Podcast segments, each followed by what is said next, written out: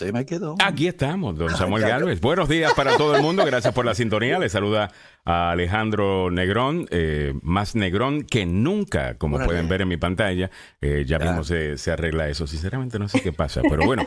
buenos días, son las 7, 9 minutos de la mañana. Good morning para todo el mundo. Siempre contentos cuando está cuando estamos ya llegando al fin de semana. Así que felicidades, muchachos. ¿Cómo, ¿Cómo amanecieron en la mañana de hoy?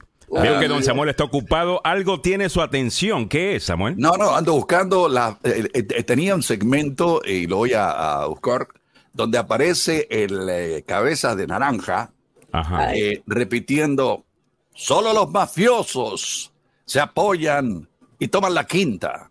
Ay, sí. Ah, sí, sí, sí, sí. y vamos a estar hablando bastante de eso en el día de hoy. Varias bueno, la hipocresía de, oh del mundo Trump no, no, no para, ¿no? Eh, estaremos hablando un poquito sobre, eh, sobre eso. 400, ah, eh, perdón, 440 veces repitió lo mismo. ¿ah? ah de, 440 veces dijo me apoyo en, la, quinta, enmienda. Quinta, quinta. Quinta. Bueno, eh, quinta. oh my God. eso más lo que ayer estábamos anunciando, que él había aprobado una, o sea, una, había dado un visto eh, bueno a una ley donde él le imponía cinco años de cárceles a quienes se llevaban los documentos de la Casa Blanca. Entonces, el titular de Washington Post me gusta, porque dice, el ciudadano Trump ha violado la ley del presidente Trump o el ciudadano Trump, ¿no? y es así, o sea, el ciudadano Trump... Es que ese es el um, problema con, e, ese es el problema con Trump, que, que, Trump pues, dice cualquier cosa cuando le conviene y... Claro, y no solamente Trump. Y si más tarde, y si más tarde tiene que, pues, verse como un hipócrita, no importa, porque él sabe que su gente lo va a defender y, y lo van a justificar y, y, él sabe que usted está dispuesto a, a, verse, pues, sinceramente, y no por ofender a nadie, eh, tonto haciéndolo. Eh, eh, que es lo que, es usualmente lo que sucede en el ciclo este del, del, trompismo, en donde primero niegas que lo que se está acusando, de lo que de lo que a él lo acusan es cierto, que es ridículo. Cuando ya te enteras que es cierto, ya empiezas a decir que bueno, eh, quizás lo hizo, pero realmente no, no, no, no hay nada malo con eso. Después te comprueban de que hay algo definitivamente malo con eso, en donde ahora tú aceptas de que, bueno, realmente no hay nada malo con eso, eso es bueno. Eh, eh, ese es el ciclo de cómo comienzan siempre las defensas. Así que por eso aquí estamos jugando, el, estamos corriendo un maratón. ¿Ves? Y Trump siempre está corriendo los 100 metros. Él está queriendo ganar el ciclo noticioso del día. Pues veremos a ver, porque cuando miramos hacia adelante, el FBI me imagino que tiene cámaras corporales. De esto que ellos están llamando un raid, como que cayó allí el FBI con armas largas y eh, tumbaron puertas y esa es la esa es la impresión que ellos están causando en el televidente de Fox News, el que escucha la radio hablada conservadora bueno, pues sigan, porque eventualmente me imagino que el Departamento de Justicia va a soltar esos videos y ustedes se van a ver como unos ridículos. So, de nuevo, Trump siempre está dispuesto a ganar y hacer lo que sea para ganar el día. El problema es que nunca planifica para adelante. Entonces, por eso es que él termina viéndose como un mentiroso. Bueno, 7-12. Vamos, muchachos, déjame no eh, entrar en el. En, la en el. Bueno, es que hay tanto, es que hay tanto. ¿Cómo es que eh, entrar en esto? ¿Cómo es que se llaman estos? Eh, un hoyo, no, a black hole. ¿Cómo se dice black hole? Un, un, hoyo negro. Un hoyo negro. Déjame no entrar en el hoyo negro que es Trump. Eh, eh, porque en el momento que empezamos con Trump, nos quedamos con Trump, porque es que te, te, te jala. Te jala, te jala. Y, hay mucho más que discutir en el día de hoy, pero sí hay bastante con Trump. Déjeme contarle rapidito algunas de las cosas que estaremos hablando sobre Trump en el día de hoy, para que sepa que estamos al día con, con casi todo. Diría yo con todo, pero por si acaso. Trump solicita donaciones de campaña. Eso lo dije ayer. Total. Mm. Donaciones de campaña a raíz de la búsqueda del FBI en su casa de Mar-a-Lago. Entonces, con eso te vamos a analizar un poquito, eh, de nuevo, el ciclo de siempre con Trump. Eh, eso un poquito más tarde. En medio de lo que pareciera la peor semana de Trump, él invoca la quinta enmienda en casos de Nueva York. en el día de hoy vamos a escuchar a Donald Trump decir, mientras estaba corriendo para presidente, que cualquier persona que tomara la quinta enmienda, que es la protección en nuestra constitución de tú no testificar en contra de ti mismo, él decía, que con todo y que es un derecho, que el que lo haga lo hace solo y exclusivamente porque es culpable.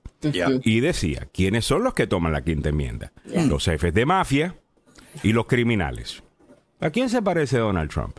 A un jefe de mafia y a un criminal. Ya. Es un poquito más tarde en el show. Otras cosas que vamos a estar comentando sobre esto en el día de hoy. ¿Será que hay más que los documentos, estos que supuestamente están buscando, tiene que ver algo el hecho de que el FBI le quitó su teléfono celular a través de una orden eh, emitida por un juez a un congresista republicano de poca importancia este tipo. Cierto, cierto. Eh, él es uno de estos que no vino a Washington a trabajar. Este vino, se montó en el tren de Trump y en el tren de Trump tú sabes que tú no tienes que trabajar. Tú lo que solamente insultas a los demócratas, a la izquierda. Es un troll, ¿no? Es un troll. Él, él trolea y es una de las personas que estuvo involucradas en el plan para que Donald Trump pudiera permanecer en el poder después de que perdió la elección de 2020. A ese señor le cayó el FBI y le llevaron el celular. Esto sucede después de que, como te hemos mencionado, Alex Jones, que fue uno de los que organizó el rally, eh, lo que comenzó como un rally terminó como un intento violento a golpe de Estado es el que organizó la tarima, el sonido, eh, eh, todo eso. Alex Jones estaba en una demanda, los abogados de él en esa demanda, por equivocación, le mandan a los abogados de los demandantes los textos de este hombre por los últimos dos años. Oh my God. Esos textos ahora sabemos que fueron enviados al comité que investiga el 6 de enero. Así es. Después de eso es que le quitan el teléfono celular a este congresista involucrado en lo del 6 de enero y después de eso sucede lo del FBI en Mar-a-Lago. Con eso dicho, hay que también preguntarnos, hacernos esta pregunta. ¿Por qué Donald Trump, quien dice que lo que estaba buscando el FBI ni siquiera es importante, esto es una exageración por parte del FBI, ¿por qué tanto show? Bueno, usted tiene la orden de cateo y usted tiene la lista que le provee el FBI de las cosas que se han llevado como resultado de la orden de cateo. Ellos le entregan esa lista a la persona que están investigando o el dueño de la propiedad. Bueno, pues si es cualquier estupidez, Donald Trump, públicala. Tan sencillo como eso, ¿ok? son algunas de las cositas que estaremos eh, tratando en el día de hoy. Y si se me ha quedado algo, por favor, audiencia, añádala al, al chat. A ver, Samuel. Dicen algunos que lo están defendiendo que el FBI le plantó algunas cosas. Una falta, esto es increíble. Ah, eh, uh, ay, Samuel, ¿por qué me haces esto? Ahora voy a tener que comentar.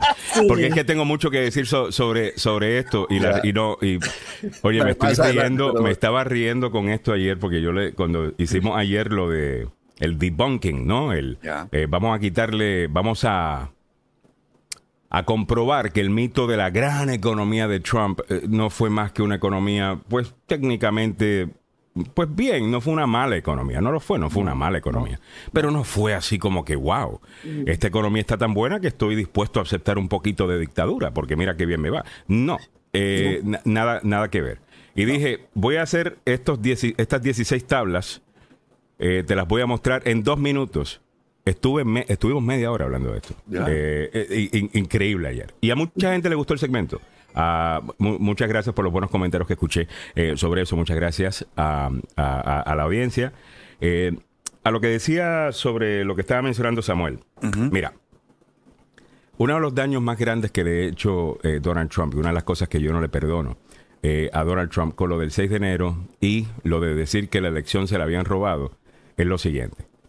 Usted sabe que toda la gente que odia a los Estados Unidos en el mundo entero utilizó las palabras de Donald Trump para empezar a justificar lo que ellos hacen en sus países. Diciendo, ves, la democracia estadounidense no es lo que dicen que es. Allá se roban elecciones también. Hasta, mira lo que está diciendo Trump. Y dañó básicamente la reputación del país para él protegerse. Una vez más lo está haciendo con esto que ha sucedido con el FBI. que el mundo Trump esté sin ningún tipo de prueba, solamente porque es un buen argumento político o algo que su base está dispuesta a comprar, a consumir, a repetir. Decir que el FBI está fabricándole un caso al presidente Donald Trump y que llegaron a Mar-a-Lago a esconder evidencia de un crimen, a, poner evidencia de un crimen. Ya. Señores, eso es una vez más atacar la credibilidad de una de las más importantes instituciones eh, de ley y orden de los Estados Unidos.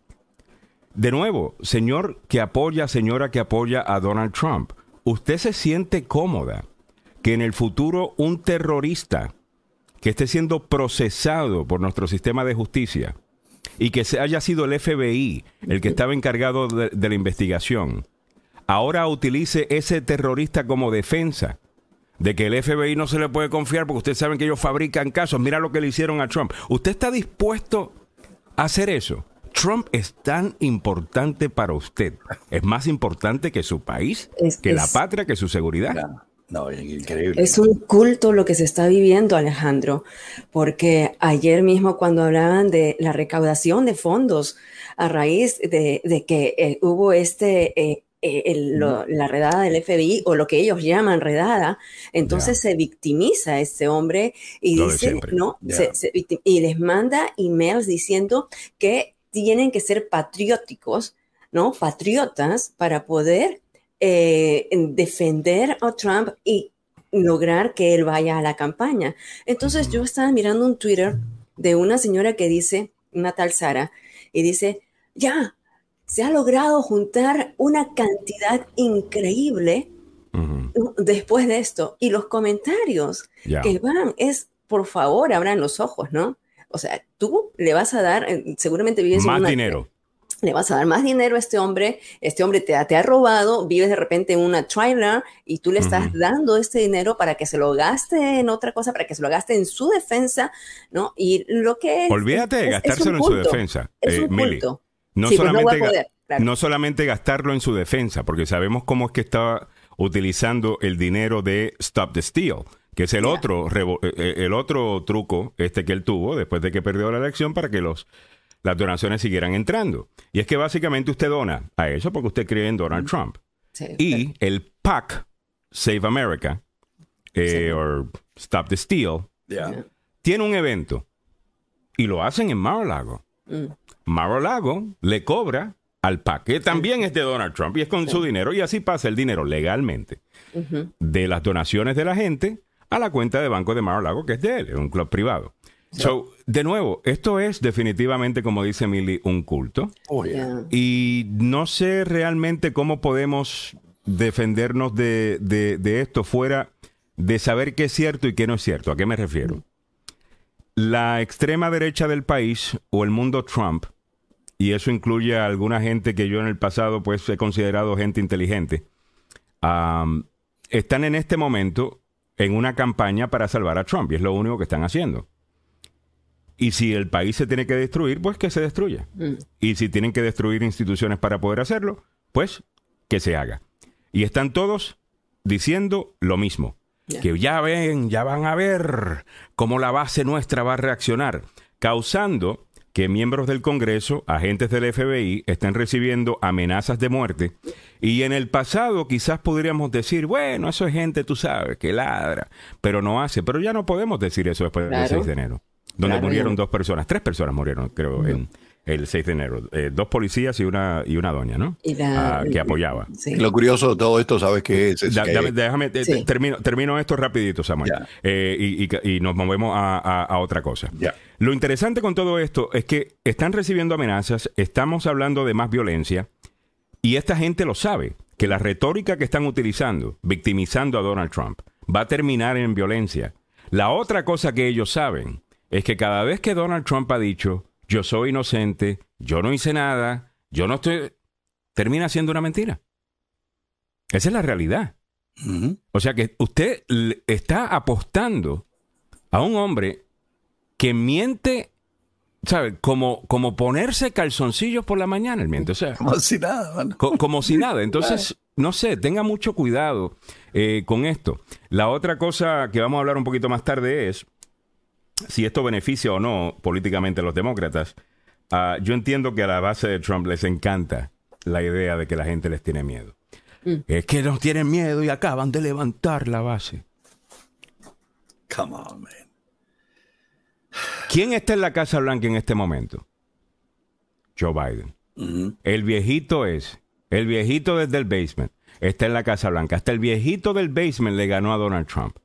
Porque los negativos de Donald Trump son así de altos. Y el desempleo estaba así de alto cuando estaba corriendo para la reelección. Y el desastre que dejó fue así de grave cuando estaba buscando, cuando salió de la Casa Blanca. Esa es la realidad. Nadie le tiene miedo a Donald Trump. Y nadie le tiene miedo a usted. Eh, la base de Donald Trump en cuanto a su, a su capacidad de elegirlo, eh, políticamente hablando. Y considere una cosa más. Todo el mundo que está corriendo para presidente en el Partido Republicano ya ha salido a atacar el FBI. Ya. Si usted piensa que esas personas creen lo que están diciendo, usted, usted, a usted le falta calle. A usted le falta calle. Esa gente no cree lo que están eh, diciendo. ¿Sabe lo que esa gente cree? que Donald Trump se le hará imposible correr para presidente y quieren asegurarse de que cuando pidan su voto, el voto maguista, que ellos estén en el récord defendiéndolo a Donald Trump, para que usted le dé el beneficio de la duda. You're getting played. Oh, Ninguna de estas personas eh, piensa que lo que está sucediendo es eh, una injusticia. Eh, están, están todos claros que Donald Trump es Donald Trump. 7.25 minutos en, la mañana. Eh, Samuel, estaba, estaba por decir. No, no, eh, yo eh, estaba viendo los titulares de Fox News y ahí aparece el director del FBI, a quien lo catalogan como deplorable y peligroso. Quiero recordarle especialmente a la gente que el, el señor Christopher Wray ahí estaba, no sé si lo están mirando, muchachos. Sí. Deplorable and dangerous. Ya, Me gusta que utilice. No sé por qué utilizó la palabra deplorable, porque esa palabra es la que utilizó Hillary. entonces... Ya, sí, es un, es, un, juego y cuando, como ayer lo vimos, vimos que alababan al FBI cuando estuvieron, cuando siguieron a Hillary Clinton, entonces son como esas, esas palabras como de rebote, ¿no? El boomerang. A mí, eh, y, sí, lo que está diciendo Samuel, em, ¿sabes lo que admiro de, los republicanos? Es que están en bloque. O sea, se les escucha. Van en bloque, pero los, demócratas, escucharon ustedes. Al infierno se van juntos, pero se van. pero los demócratas que eh, ah, salió Andrew Cuomo preguntando de que, hay, de que debe haber transparencia. O sea, recordemos de Andrew Cuomo fue em, eh, por su valga como que los propios demócratas lo traicionaron. Eh, no lo traicionaron, los demócratas de Nueva York investigaron la posibilidad de un crimen.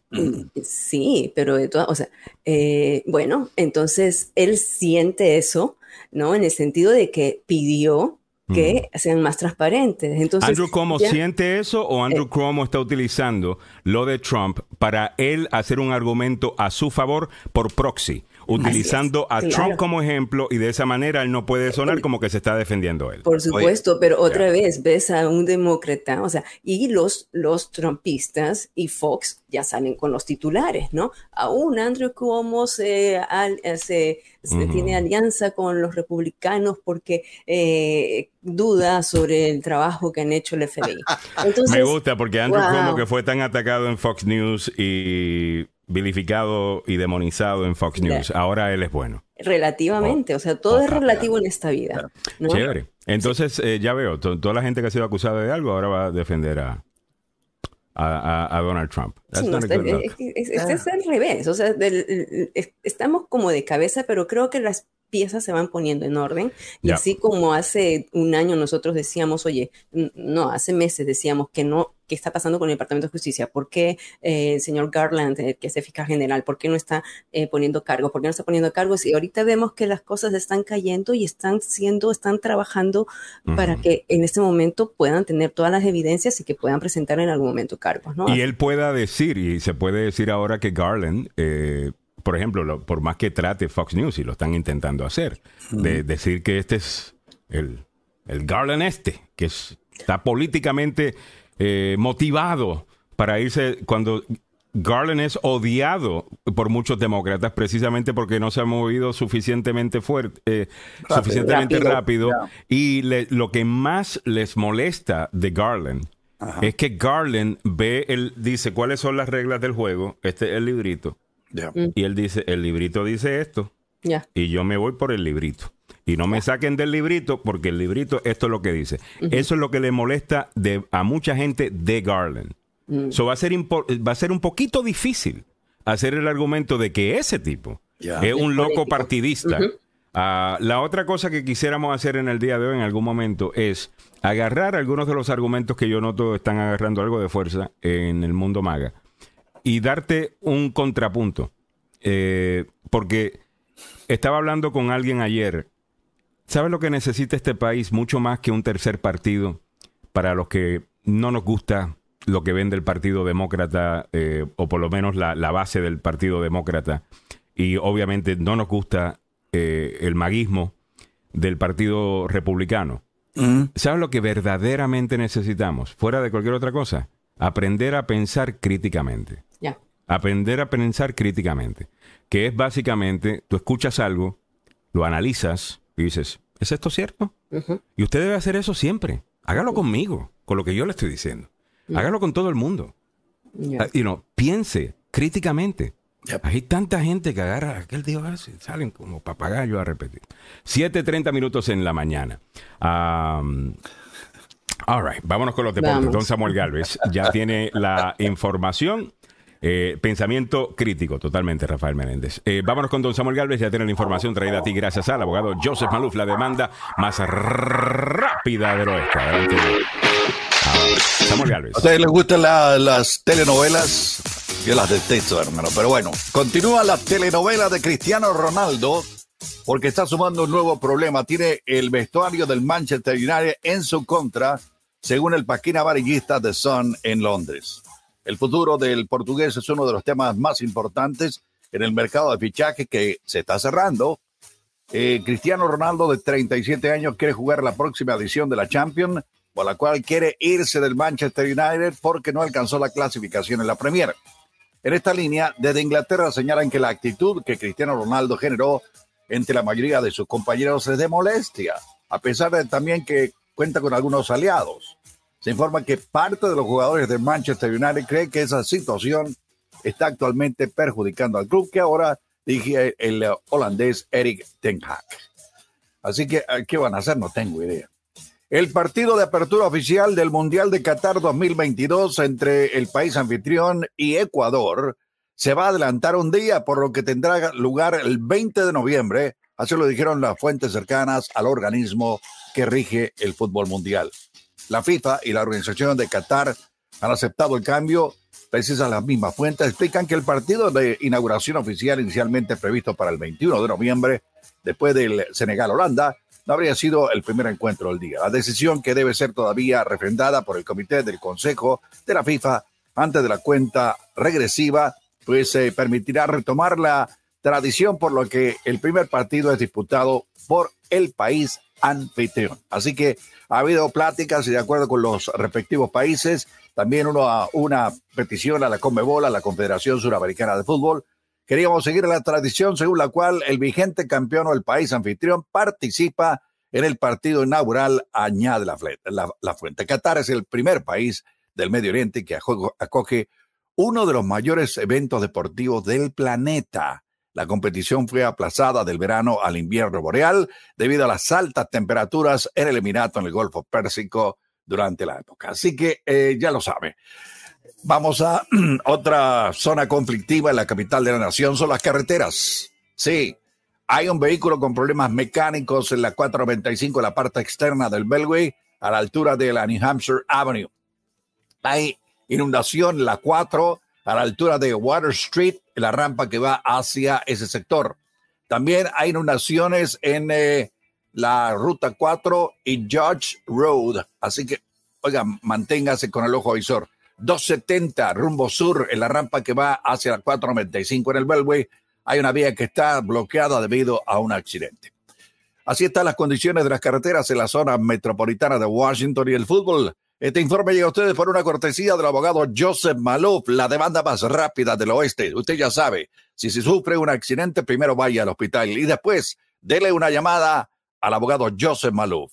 Ah, tiene licencia para trabajar en Washington, Maryland, Virginia y dos oficinas para su servicio, una en Fairfax y la otra en Gatesburg. No se olvide el número telefónico 301 Óigame, 947-8998, me asustaron muchachos. 301-947-8998, el abogado Joseph Maluf. La demanda más rápida del oeste.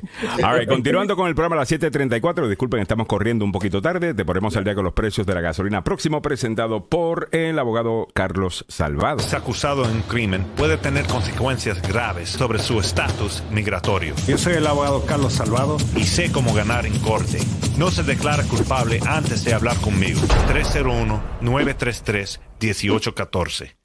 Obviamente, muy buenas noticias en cuanto al precio de la gasolina sigue bajando, señoras y señores. Uh. y estamos contentísimos por eso. Un poquito más tarde en el programa estaremos hablando con Giovanni Delfino precisamente de este tema y también el tema de inflación, que parece que ha mejorado un poquito. No mucho, pero un poquito.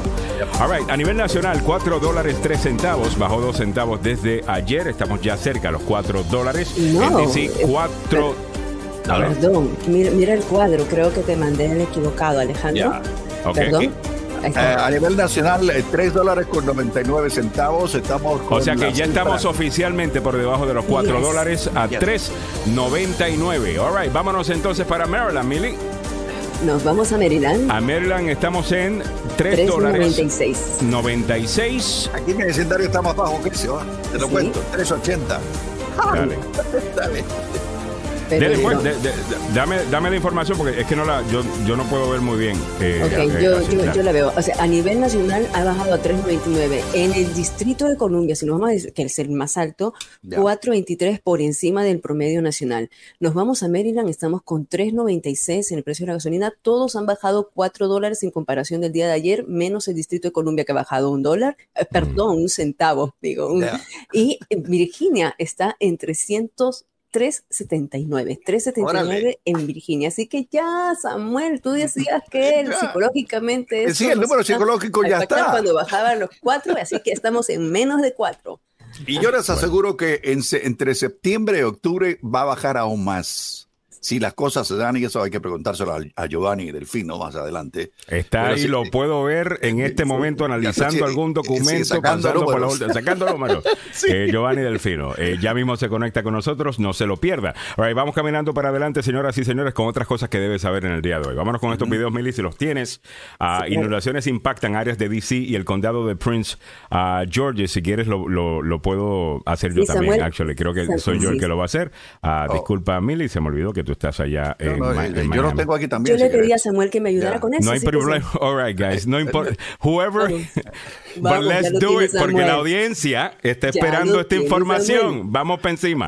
Lo Eh, santo Dios, 12 rounds. Eh, all right, vámonos con la información. A ver, ¿cuál, cuál es? Da- vamos a ver el video. All right, muy bien. Ahí está el video. Eh, ¿Esto es dónde, Emily? Esto es en el distrito de Columbia, es una tienda de eh, animales y, y, eh, ven que ustedes están el agua hasta la mitad. wow. Este video Bien. es Oh, la puerta, mira, el vidrio. Oh my gosh. Jesus Sí. Christ. en el noreste de DC, las aguas color marrón. eh, como- Dale como play. Samuel. Ya. Eh, dale play al video para que, para, para que veas eh, un, Oh, un mira. poquito más. Esta es Ya una parece una para pecera. Parece una, pe- parece una pecera, dice Rafael Meléndez. Está, eh, Ya, sí, ya. total. Y hay un video del mismo lugar un poquito más tarde en donde tuvieron que empezar a, a utilizar eh, bolsas de arena. eh, para detener el agua porque empezó definitivamente a colarse el, el agua Se podía ver eventualmente. ¿no? en las aguas. También hay otro video que ahí eh, puse sobre un rescate, una persona que se había eh, subido a su auto debajo de un puente y entonces en el Lo tengo aquí. De la, de la calle Tercera, en el Distrito de Colombia, con dirección al sur la policía dijo ¿no? que estas salidas estaban inundadas, pero se llega y iban a, rescatarlo con esta balsa, pero lograron bajarlo sin mayor eh, problema, ¿no? Sin mayor situación, ¿no? Sin mayor problema. Salió ilesa la persona, pero hay unas fotos también allí que puse donde se ve otro ángulo, donde se ve el rescate. Estas fotos fueron compartidas por la unidad de rescate de bomberos del Distrito de Columbia. En Prince George's también ocurrió este tipo de inundaciones y lo vimos el día anterior que eh, llovió entre 2 y 4 pulgadas, de eh, hubo precipitación así y, como vemos en esas zonas pues eh, tuvieron problemas. muy bien, me dice Rafael Méndez, parece San Patricio Plaza en Puerto Rico, ah, donde también se pone buena gente. Eh, la cosa era para allá. Eh, absolutamente impresionante estas imágenes que estamos viendo. Ah, en Prince George's County, también como eh, habíamos mencionado, inundaciones. Sí. porque también el lugar que primero vimos, si no estoy equivocado, es en DC. Es en DC, ah, es en, en, la Rhode Island Avenue, right? y, que es en District Dogs. Oye, un hot dog de ahí suena riquísimo. No, este es, una guardería para perros. Oh, no, no, no es un hot dog place. No, es, una... es que el otro día vi uno aquí en la, por donde está la oficina de Maluf, que se llama Dog Something, que es solo, eh, es solo salchichas y hot dogs y, uh, y cosas y no, puedo, porque no mi, dieta no me lo permite, se me sube la presión, entonces no puedo. ¿De verdad? Ah, sí, no, no, los hot dogs es lo peor que te puedes comer, sinceramente. No, a mí me ah, encanta. Y además que quiero ir para Nueva York antes que se acabe el año, y cuando voy a Nueva York me meto por lo menos Sauerkraut, eh, Sauerkraut, onion sauce, eh, o sea, estilo neoyorquino. Ah, Sauerkraut, onion sauce, eh, ketchup y mostaza. Ya, en el caso hmm. mío lo hacemos al estilo del sur. Yo lo hago aquí en mi casa al estilo del sur, que es, ¿Cómo es? el sauerkraut, o sea, eh, que, sí, eh, mayonesa, va, cebolla cruda, cortadita, rico también, rico también. aguacate en la, en la, parte superior. Eso sabe a gloria. ¿Aguacate? Sí. ¿Sabes quién tiene un buen hot dog? Y deberían eh, ir a buscarlo. A ver, la potería. Eh, que es este carrito que está aquí en los outlets de Clarksburg. Ya. Que ellos venden, oh, eh, venden varias cosas, incluyendo las empanadas, las empanadas colombianas que están riquísimas y tienen un, tienen un combo eh, de tres empanadas y una soda. Riquísimo. se los recomiendo.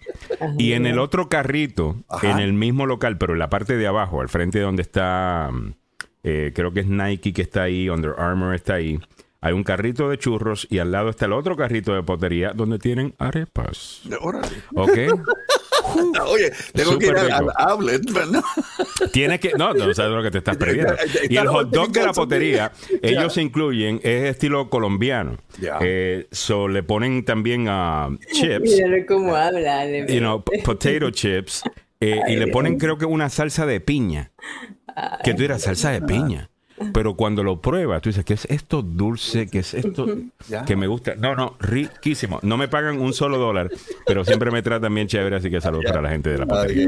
All right. Em, la boca la tengo chagua. 7.42 minutos de la mañana. Déjame moverme para adelante con las otras noticias del día para que estés al día. Vamos a retomar los temas de Trump, vamos a hacer algunas preguntas, vamos a contestar algunos de los disparates que se están diciendo. Usted sabe que sí, no se preocupe, pero hay otras noticias que están eh, sucediendo. Una de ellas, que tiene que ver con Trump, es que en medio de lo que pareciera su peor semana, Trump invoca la quinta enmienda en el caso de Nueva York.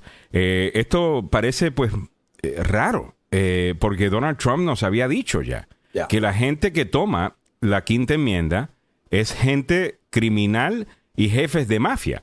Oh, ah, y son personas que, que saben muy bien que son culpables. Esto lo ha dicho Donald Trump. ¿O no, Samuel? No, lo ha dicho y, quiero recordar cuando fue eh, la campaña con eh, Hillary Clinton y ahí apareció este señor diciendo lo siguiente. When you have your staff taking the Fifth Amendment, taking the Fifth, so they're not prosecuted. When you have the man that set up the illegal server taking the Fifth, I think it's disgraceful. Fifth Amendment. Uh, the mob takes the Fifth. La mafia. Ese, sabe, If you love coffee but also suffer from tinnitus, usted es inocente, ¿por qué eh, eh, toma la quinta enmienda? Fifth Amendment. Horrible. Horrible. He pleaded the fifth, and that was the end. We never heard about him again. This is like Watergate. Ok, eh, eh, esto lo dijo eh, Donald Trump durante la campaña. Así es. Oh my God, man. Trompistas, defiendan esa. Eh, la otra cosa, eh, he escuchado la, la línea de ataque, Ya. es lo que está haciendo el FBI. Ay, mira, como lloran y como les encanta llorar a esta gente, de que esto es básicamente lo que sucede en Venezuela y en los, pa- en los países comunistas y en las dictaduras. Mm. Mm, Sí. Como los autogolpes. Ya. República bananera, dicen. Como los autogolpes, como el que intentó eh, Donald Trump. En donde, a ver, a ver, ¿qué más sucede en estas repúblicas bananeras? Los amigos de los poderosos no son procesados por crímenes. No. O reciben indultos. O los sacan de la cárcel. eh, de noche, para que nadie se dé cuenta. Y si te opones a y, y lo- ellos- y los, y lo- y lo- y lo sueltan. Eh, eso es lo que sucede en estos lugares. Yo te estoy describiendo todo lo que hizo Donald Trump durante sus cuatro años y ustedes no dijeron absolutamente nada. Dijeron que eso era absolutamente normal. There's nothing to see here. La misma gente que está hablando de cómo es posible que a un contrincante político el FBI le vaya a caer encima o lo que sea. Esta es la misma gente que sin ninguna pena, la misma gente que gritaba estas cosas en los rallies de Donald Trump. Lock up the Bidens. Lock, up Hillary. Lock up the Bidens, Wow. encarcelen a los Bidens, encarcelen a Hillary. Lock 'em up. Yeah, lock 'em up.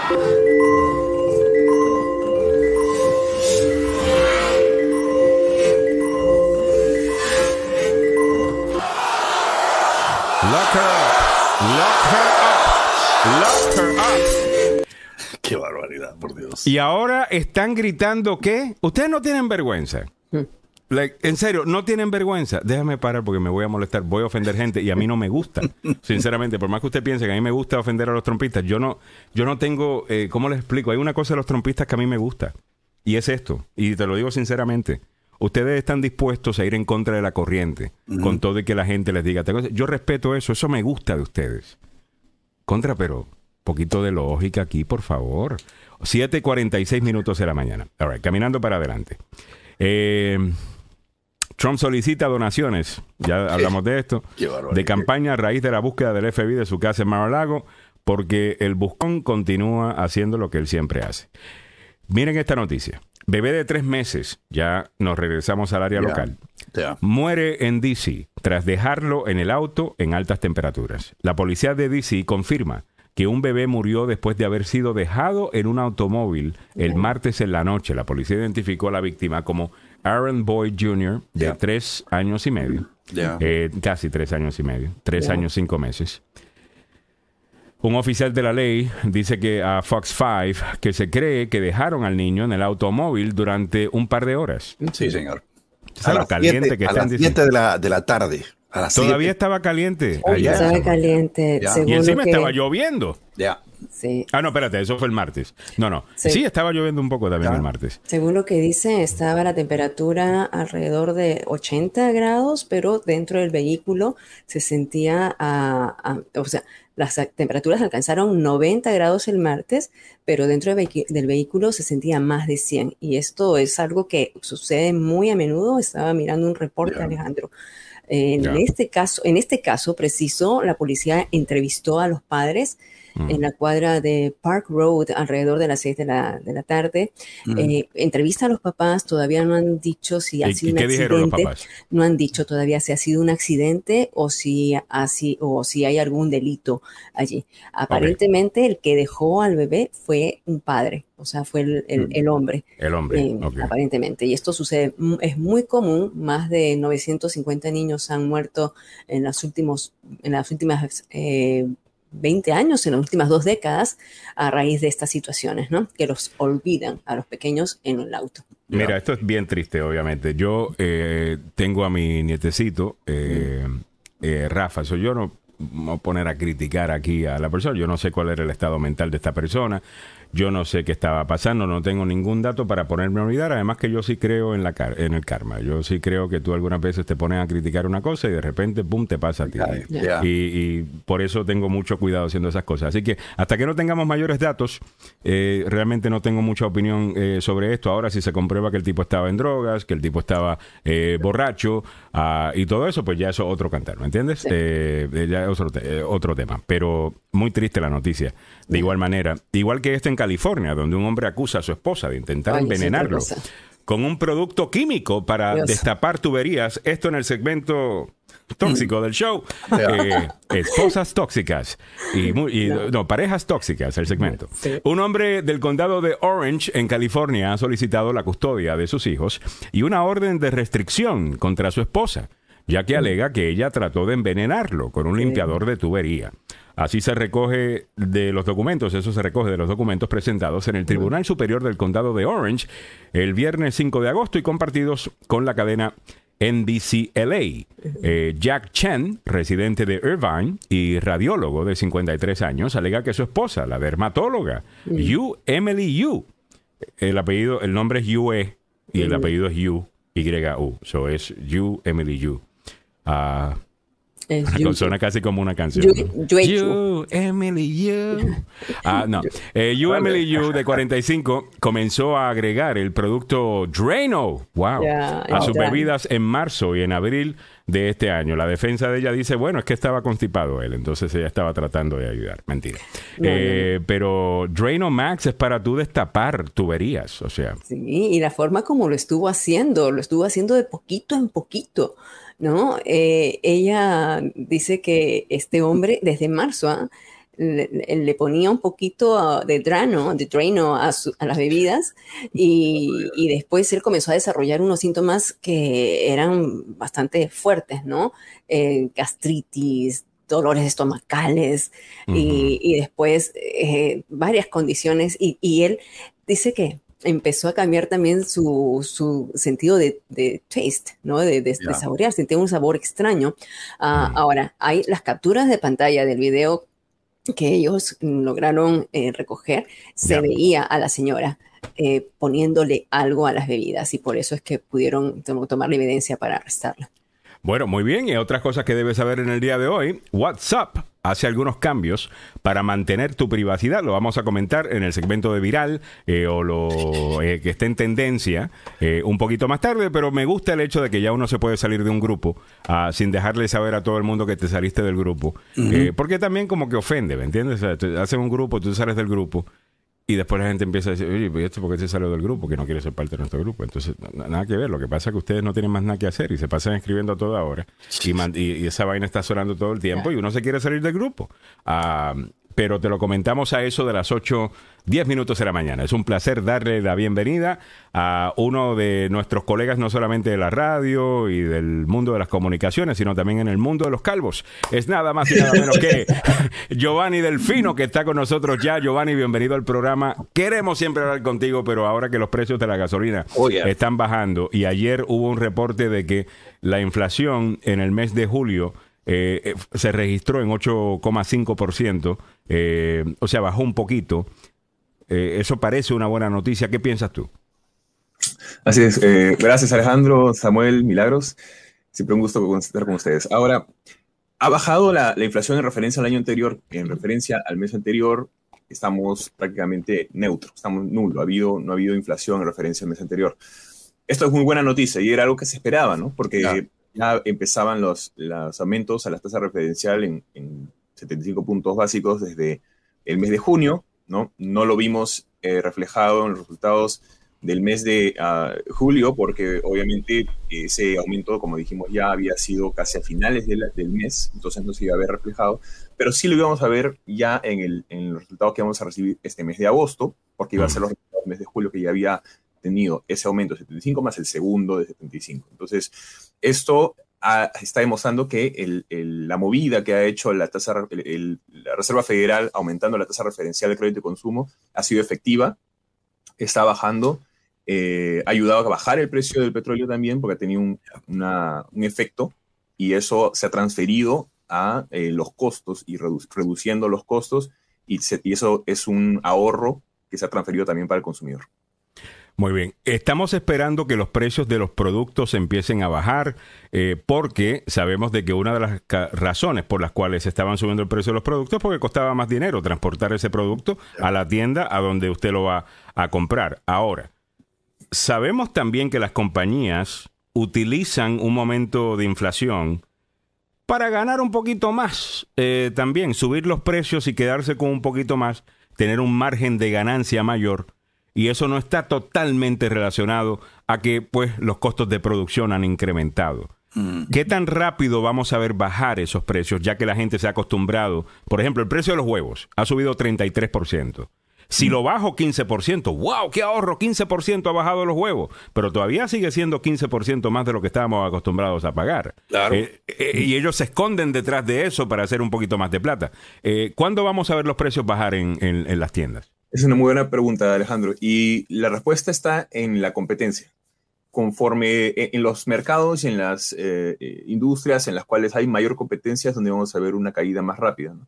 Eh, aquellos mercados que tienen eh, menos competencia no vamos a ver una caída en, los precios muy probablemente, se va a mantener o, va a ser una caída muy, muy pequeña. Entonces, como por ejemplo en el caso de, los, de las carnes, ¿no? las carnes eh, es un mercado que, como sabemos, son cuatro grandes productores a nivel nacional que son los que manejan el mercado de las carnes. Entonces, no hay una competencia bastante fuerte como para que realmente puedan, pueda haber eh, una caída de precios por, a causa de competencia. Entonces, eh, siempre la competencia es buena y es por, eso la importancia de la competencia. El capitalismo está basado en buena competencia. Si no hay competencia, no funciona. Empresas, cuatro empresas solo manejan la distribución de la carne. Me parece un poquito, eh, ¿qué te digo? Monopolio. Casi un monopolio.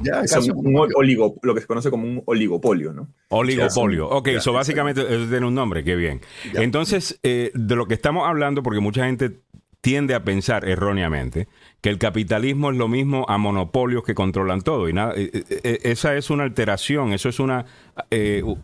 una es al revés, totalmente. El capitalismo está basado en, bastante competencia, ¿no? Y eso ayuda a que los precios se mantengan bajos y que los productos sean mejores, porque hay competencia, pues. En realidad, como dices, no es al revés. Y la, cuando, cuando existen estos oligopolios o grandes grupos económicos que, que controlan la mayoría del mercado, lo que sucede es que tienes un capitalismo fallido.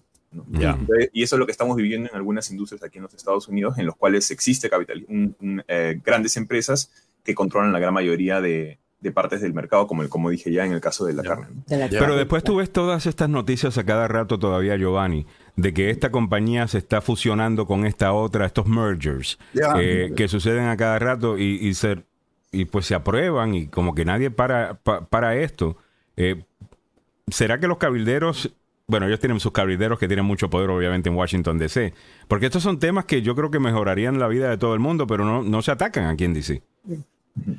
Así es. Bueno, Pueden hacer lo que les dé la gana. Hay agencias que se, dedican a eso, justamente a revisar esta, estos mergers, ¿no? Estas, estas ah, fusiones eh, de, corporaciones y, adquisiciones que también se realizan eh, y que al final terminan haciéndole, eh, tienen un efecto en el mercado, porque tienen mayor control sobre lo que sucede en el mercado porque reducen la competencia, ¿no? Me dice Rafael. Ajá, perdón, adelante. Sí, adelante. No, eh, iba a decir que eh, en eso hay que tener mucho cuidado, ¿no? Y que si uno cree de que, o, analiza que, que, no hay suficiente competencia, debería uno de acudir a agencias independientes, que también existen, ¿no? para justamente defender esos eh, intereses de, de, las, de los pequeños, ¿no? Que están buscando competir y que los grandes no están dejando competir. Muy bien. Eh, Rafael Meléndez nos dice, sorry, pero el capitalismo no se basa en provocar el problema para que la demanda sea una necesidad. Yo creo que de nuevo, esa es una manera de, de, de la manera que alguna gente lo, lo, ha hecho. La realidad del caso es que el capitalismo resuelve un problema. Ah, la realidad del caso es que gracias al capitalismo usted tiene, bueno, el, teléfono celular en el que está viendo este programa, la cámara eh, que en la que yo estoy grabando este programa, el sistema que estamos utilizando para poder transmitir eh, en, en, remoto, todo eso es gracias al capitalismo. Eso no significa necesariamente que no es gracias también a la inversión del gobierno, porque casi toda la tecnología que utilizamos en el día de hoy, GPS y muchas cosas que tienen que ver con el Internet, y todas las industrias que se han generado alrededor de eso, vienen de la inversión histórica que hizo, hicieron gobiernos, incluyendo de los Estados Unidos, en la, en la carrera al espacio. inventaron un montón de cosas. y la carrera militar también. Y la, y la carrera militar también, totalmente. Eh, so, el que te de nuevo, el que te diga, bueno, es todo de una manera o todo de la otra manera, eh, eh, está MFP, en, en, mi opinión. Ah, Ahora, algunas preguntas de la... De la si me permites agregar una cosita más a eso, y es que eh, el, capitalismo lo que nos permite es crear valor. Eso es lo que, la base ¿no? de, un, eh, de una economía de mercado libre, ¿no? Es, es justamente crear valor. ¿Cómo creas valor? Es, es identificando lo que no están cubriendo de repente eh, otras empresas en el mercado y, o ubicando qué es lo que la gente más necesita o más valora, ¿no? Y así es como uno crea un servicio que sea realmente de valor y crear de esa manera demanda por ese servicio. Eh, una, eh, unas preguntas de la, de la audiencia eh, por acá. Eh, déjame irme a Cojute City Galvez, que dice, pregunta a Delfino, ¿la inflación ya llegó a su pico más alto? ¿Es verdad que ya se aplanarán esa curva y mejorarán en los próximos meses? Creo que Giovanni está de acuerdo con ese punto de vista. Es, es muy probable que estemos ya, ya hemos pasado el pico, ¿no? Ya, ya hemos, ya este mes hemos bajado. Eh, vamos a ver ya en el, en el siguiente mes, porque muy probablemente este mes ya no va a haber ningún aumento eh, a la tasa referencial, porque la siguiente reunión hasta el momento ha sido definida que va a ser para el mes de septiembre. Para septiembre, ¿no? En el mes de septiembre se va a analizar y se va a decir, basado en los últimos datos que van a ser, que va a ser el reporte de inflación del mes, eh, de lo que fue el mes de agosto, que lo van a recibir en el mes de septiembre, así como el resto de datos y reportes van a poder ellos definir y decir, ok, efectivamente ha seguido este trend ¿no? De bajar la, la inflación ha sido efectivo. Eh, entonces, vamos a, ¿cuánto vamos a aumentar esa tasa referencial ahora en el mes de septiembre? ¿no? Entonces, eh, ellos van a basarse en los datos más recientes en la siguiente reunión de septiembre. Dice y pregunta Gladys Espejo, ¿el consumidor tiene algún medio para protegerse de la inflación o del capitalismo este, bueno, sin frenos, sin restricciones, en donde eventualmente, bueno, pues está todo el mundo, todas las compañías. Ahora, eventualmente estamos todos trabajando con o para eh, dos o tres megacorporaciones eh, oh, eh del mundo. Es, impresionante eso. Eh, ¿Cómo nos protegemos de eso? Bien, es una muy buena pregunta. Cuando eh, suceden este tipo de situaciones y además estás viendo que existe cierto nivel de estabilidad, porque estamos viendo que efectivamente existe eh, alta creación de empleo, hay eh, bajo desempleo, hay aumento en los salarios, hay estabilidad, hay dinero. Entonces, hay la posibilidad de uno poder emprender más allá de también la, posibilidad de poder eh, aplicar un trabajo donde uno pueda ganar un sueldo mayor, ¿no? Pero una, una de las oportunidades que te permite una un, un, país o una economía estable, un mercado estable, es que tú puedes emprender eh, con ciertas bases eh, sólidas, ¿no? Entonces, el emprendimiento te permite poder luchar también con estas fuerzas inflacionarias, eh, así como la, también la inversión. Tú puedes, si tienes ahorros, poderlos invertir de manera eficiente. Eh, todas estas cosas son las que te permiten luchar contra la inflación. Si solamente estás buscando cambiar tus, tus horas por eh, dinero a cambio, es, ahí estás en una lucha en, la cual es mucho más difícil competir monetariamente hablando. Lo que te acaba de decir Giovanni Delfino es, lo que te acaba de decir Giovanni Delfino es, si la única manera que usted tiene para hacer dinero es un empleo que le paga por su tiempo, usted va a perder.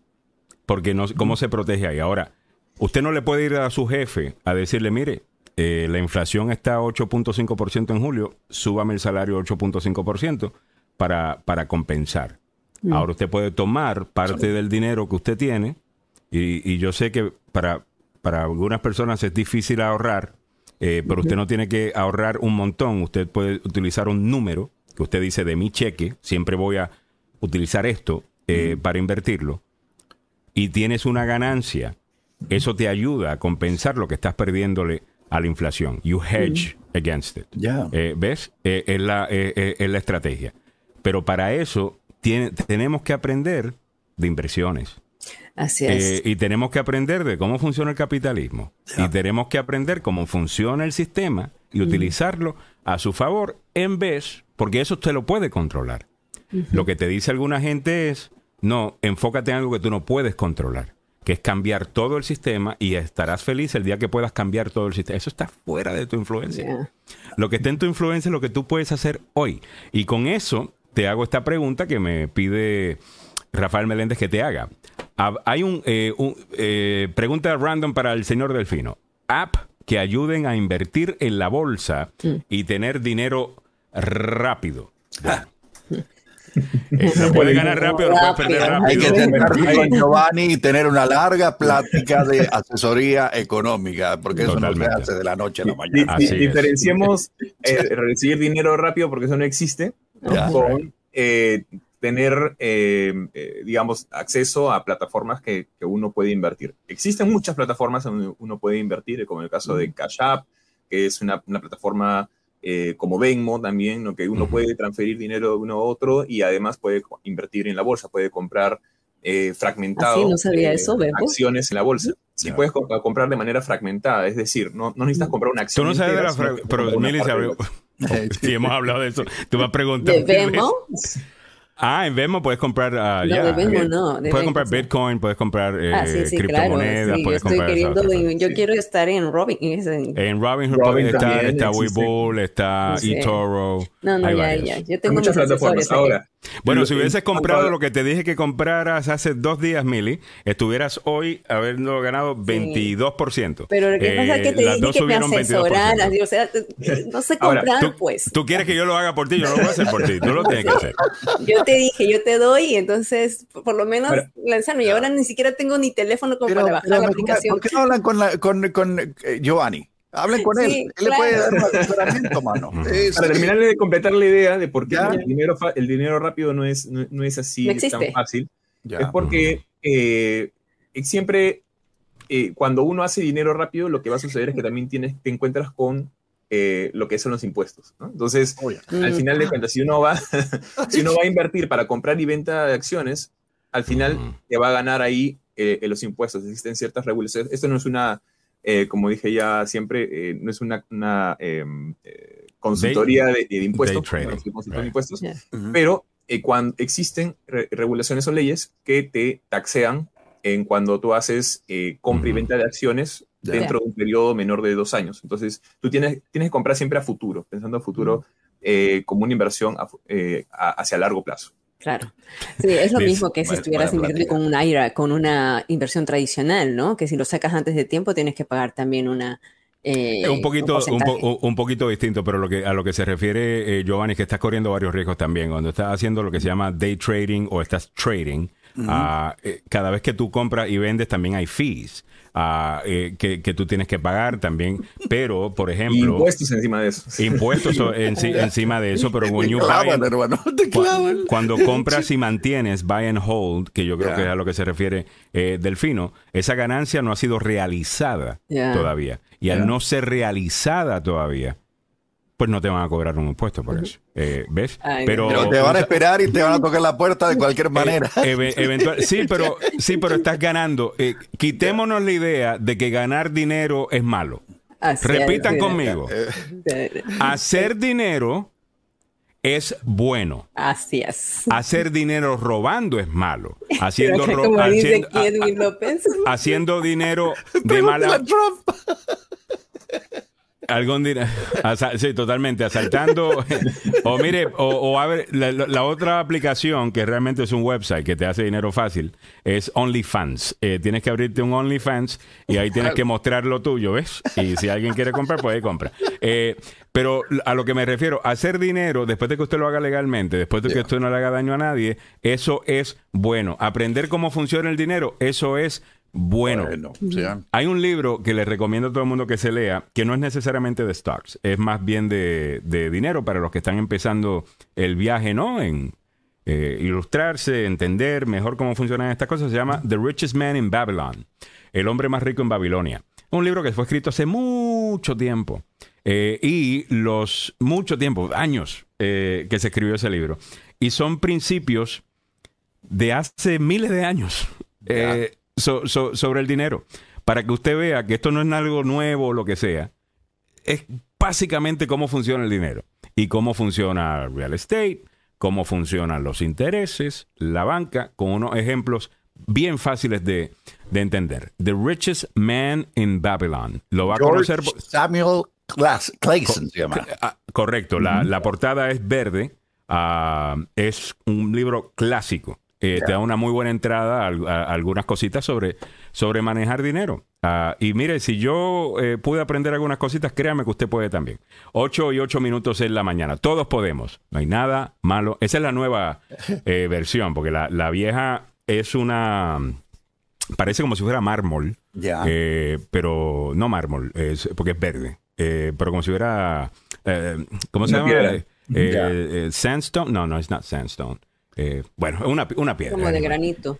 Ajá, eh, pero, pero verde. Eh, Miguel Ángel Sosa dice Alejandro, de eso hablamos mañana, viernes OnlyFans, sexualidad y modelaje en transmisión en vivo. Samuel Galvez lo estoy queriendo, lo tengo casi ahí, convencido de abrir el OnlyFans después de haber modelado ayer sus jeans aquí en el show. fue increíble eh, la reacción. La gente pedía más y más. De las nenas. Eh, ¿Ese, ¿Ese, es eso, no? Ese mismo, Samuel. Eh, ese, ese, mismo. cada vez que hablamos de Samuel, se puede incluso eh, bajar en audio si no, si no tienes tiempo para leer, quieres hacerlo mientras estás eh, manejando. Mientras estás manejando, mire, se puede hacer su universidad en audio. Baje ese audiolibro si va aprendiendo un montón de cosas. No hay nada malo con hacer, no le haga daño a nadie. Eso, eh, that's it. Eh, eso es la, esa es la regla, ¿no? Bueno, muchísimas gracias a Giovanni Delfino. Siempre hablamos con él un poquito más porque se lo merece, ¿no? Nos ayuda a entender todo, la gente le encanta. Mientras estaba hablando Giovanni, yo le estaba dando vuelta a los monopolios aquí. Eh, a nivel regional, el monopolio de la electricidad, porque no tienen competencia, ¿verdad? Mm. Hay un monopolio de detergentes y jabones que son tres o cuatro fábricas aquí en los Estados Unidos que si no fuera por la competencia europea, ellos manejarían todo acá. Eh, óyeme, Giovanni, es un montón de, este, de estas empresas, ¿no? Qué increíble. En, especial en lo que son eh, eh, partnerships público-privados, existen ciertos monopolios que son permitidos porque, digamos, son necesarios que existan este tipo de monopolio porque en el caso, como dices, en el caso de la electricidad, hay empresas de electricidad que compiten entre ellas con diferentes tipos de inversiones, pero al final existe uh, ciertas bases que les permiten tener un nivel de, monopolio por zona, ¿no? Porque, porque la inversión es demasiado alta y, los ingresos en, en unos casos son muy, son muy bajos, las ganancias son muy bajas, ¿no? Entonces, tiene que haber cierta, para que sea, eh, que tenga un retorno de ganancia haber hecho esa inversión, ¿no? Muy bien, muchas gracias a Giovanni Delfino, como siempre, eh, por su tiempo. Giovanni Delfino, ¿cómo te encontramos en las redes sociales? Claro que sí, pueden encontrar eh, más información sobre negocios y noticias de negocios en delfinoconegocios.com. Muy bien, muchas gracias. Era Giovanni Delfino con nosotros analizando un poco la economía y los temas que tienen que ver con dinero aquí en el programa porque vamos a estar claros. No me digan que el dinero no es importante para usted. Claro que Pero al mismo tiempo es lo que decide las elecciones es la economía. Pero no, no, a nosotros no nos importa hacer dinero. Really? Come on, no hay nada malo con eso. Esa mentalidad la tenemos, la tenemos que cambiar. Estamos, alguien estaba preguntando eh, creo que fue Pepe Villalobos. Dice, ¿ustedes recomiendan hacer un curso de stock market en Montgomery College o mejor uno de los que ofrece los apps? El problema que yo tengo, bueno, no sé, no, no tengo opinión tanto sobre Montgomery College porque no, no sé eh, lo que pueda incluir ese curso. Eh, lo que yo sí sé de otros lugares es que están un poquito más al día. Mm. Entonces yo no sé qué tan al día está el curso de Montgomery County y, y, recuerden que esto es algo que está cambiando todo el tiempo. Para los que les encanta aprender, eh, y yo soy una de esas personas, me considero un eterno eh, estudiante. Ah, hay una aplicación que yo sí utilizo, antes se llamaba The Great Courses Plus. Los Great Courses, eh, tú los comprabas antes en CD, comprabas un CD y escuchabas estas charlas sobre un tema. Y eran treinta y pico de charlas por tema, tal cosa. Eso se convirtió en una app. Y tú, pues, ah. lo veías en video, los, los DVDs, y usualmente los, podías comprar en una caja que venía, The Great Courses Plus. El, eh, ¿Tú sabes quién fue el primer maestro que tuve del stock market? Uh, en The Great Courses Plus, nada más y nada menos que Peter Navarro. El profesor sí, él tenía un curso de stocks. Eh, obviamente ahí no era el, tipo este trompista que conocemos hoy día, pero es una clase básica de stocks. O básicamente, ¿qué es un stock? Uh, you know, ¿Qué es una acción? Eh, ¿Cómo funciona? O sea, lo, básico. eso no importa necesariamente quién te lo enseñe. Anyway, The Great Courses Plus se convirtió en un app, siguió eh, creciendo en una compañía local eh, del ah, área. No sabía eso, pero que también hay, ah, Entonces, ellos se convirtieron en OneDrum.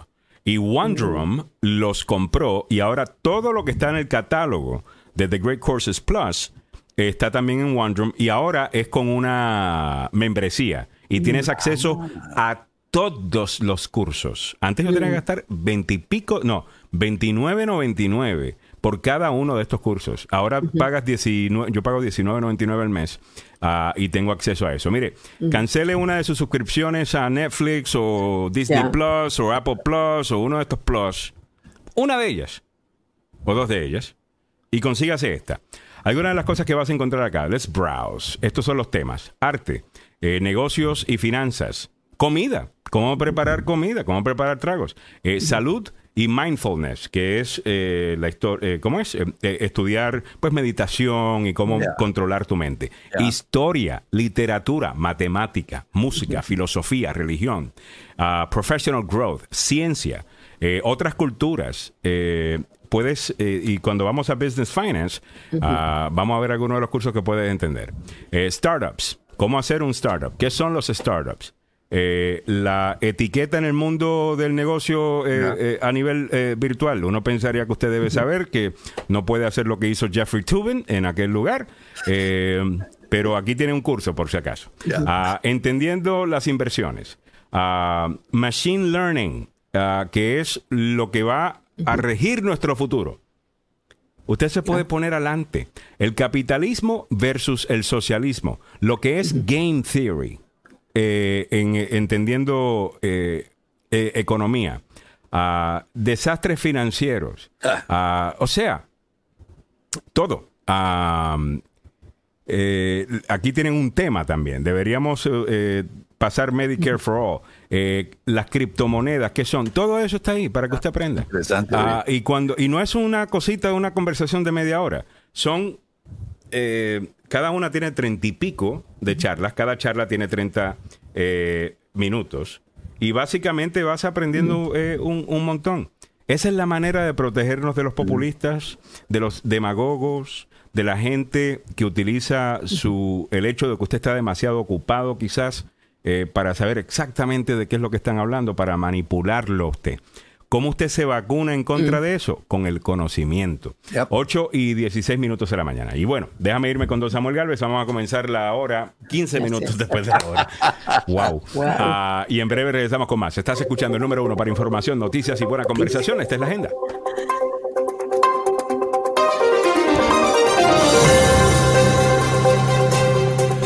Un agente iraní fue acusado de complot para asesinar al ex asesor de seguridad y ex embajador ante Naciones Unidas, John Bolton. Una mujer en Falls Church, Virginia, fue encontrada sin vida ayer y los investigadores dijeron que la víctima había sido asesinada y luego le rociaron gasolina y la incendiaron. Redada contra narcotraficante desata caos en dos estados mexicanos. Muy buenos días, le saluda Samuel Galvez y aquí el detalle de la información. Un agente iraní fue acusado de un complot para asesinar al ex asesor de seguridad nacional y ex embajador John Bolton en una presunta represalia por un ataque aéreo de Estados Unidos que cobró la vida de un general más poderoso en Irán. Además, ofreció 300 mil dólares para eliminar al funcionario de la administración Trump. Así lo dio a conocer en un comunicado el Departamento de Justicia. Sharham Porsafi, identificado como miembro de la Guardia Revolucionaria iraní, está siendo buscado actualmente por el FBI en todo el planeta por cargos relacionados por el complot del asesinato a John Bolton. Los fiscales dicen que el plan se desarrolló más de un año después de que Qasim Soleimani, el jefe de las fuerzas Quds de la élite de la Guardia Revolucionaria iraní y arquitecto de las guerras de poder en Teherán, el Medio Oriente, muriera en un ataque aéreo por parte de Estados Unidos. En el ámbito regional metropolitano, según el jefe de la policía del condado de Fairfax, Ed Carroll, Funcionarios de su institución fueron llamados a un apartamento cerca de la intersección de la Roosevelt Boulevard y la Wilson Boulevard sobre una disputa doméstica. La policía y el departamento del cuerpo de bomberos y rescate ubicaron a una mujer que estaba en llamas, dijo Carol, agregando que la mujer no pudo ser salvada y murió en el lugar de la escena. Esta es una investigación de homicidio. Según el oficial, la policía había sido llamada a la casa antes por informes previos de algún problema de disputa doméstica. Los investigadores pudieron rastrear e interrogar a una persona de interés ayer, aunque no quedó claro de inmediato si esa persona era sospechosa. Esta mañana la investigación continuaba. En el ámbito de nuestra América Latina, un muerto y varios vehículos y comercios incendiados dejaron ayer enfrentamientos entre militares y narcotraficantes en dos estados en el vecino México. Los choques se desataron en el municipio de Ixlahuacán, en, del río al oeste de Jalisco, luego de que los uniformados rompieran en una reunión de narcotraficantes. En represalia y para evitar la llegada de refuerzos, los delincuentes emprendieron ataques en localidades de Jalisco y Guanajuato en el centro del país, dos de los seis estados que concentran la mitad de los homicidios que se cometen en México, la mayoría atribuidos al crimen organizado. Las noticias a esta hora aquí, en Agenda Radio DC.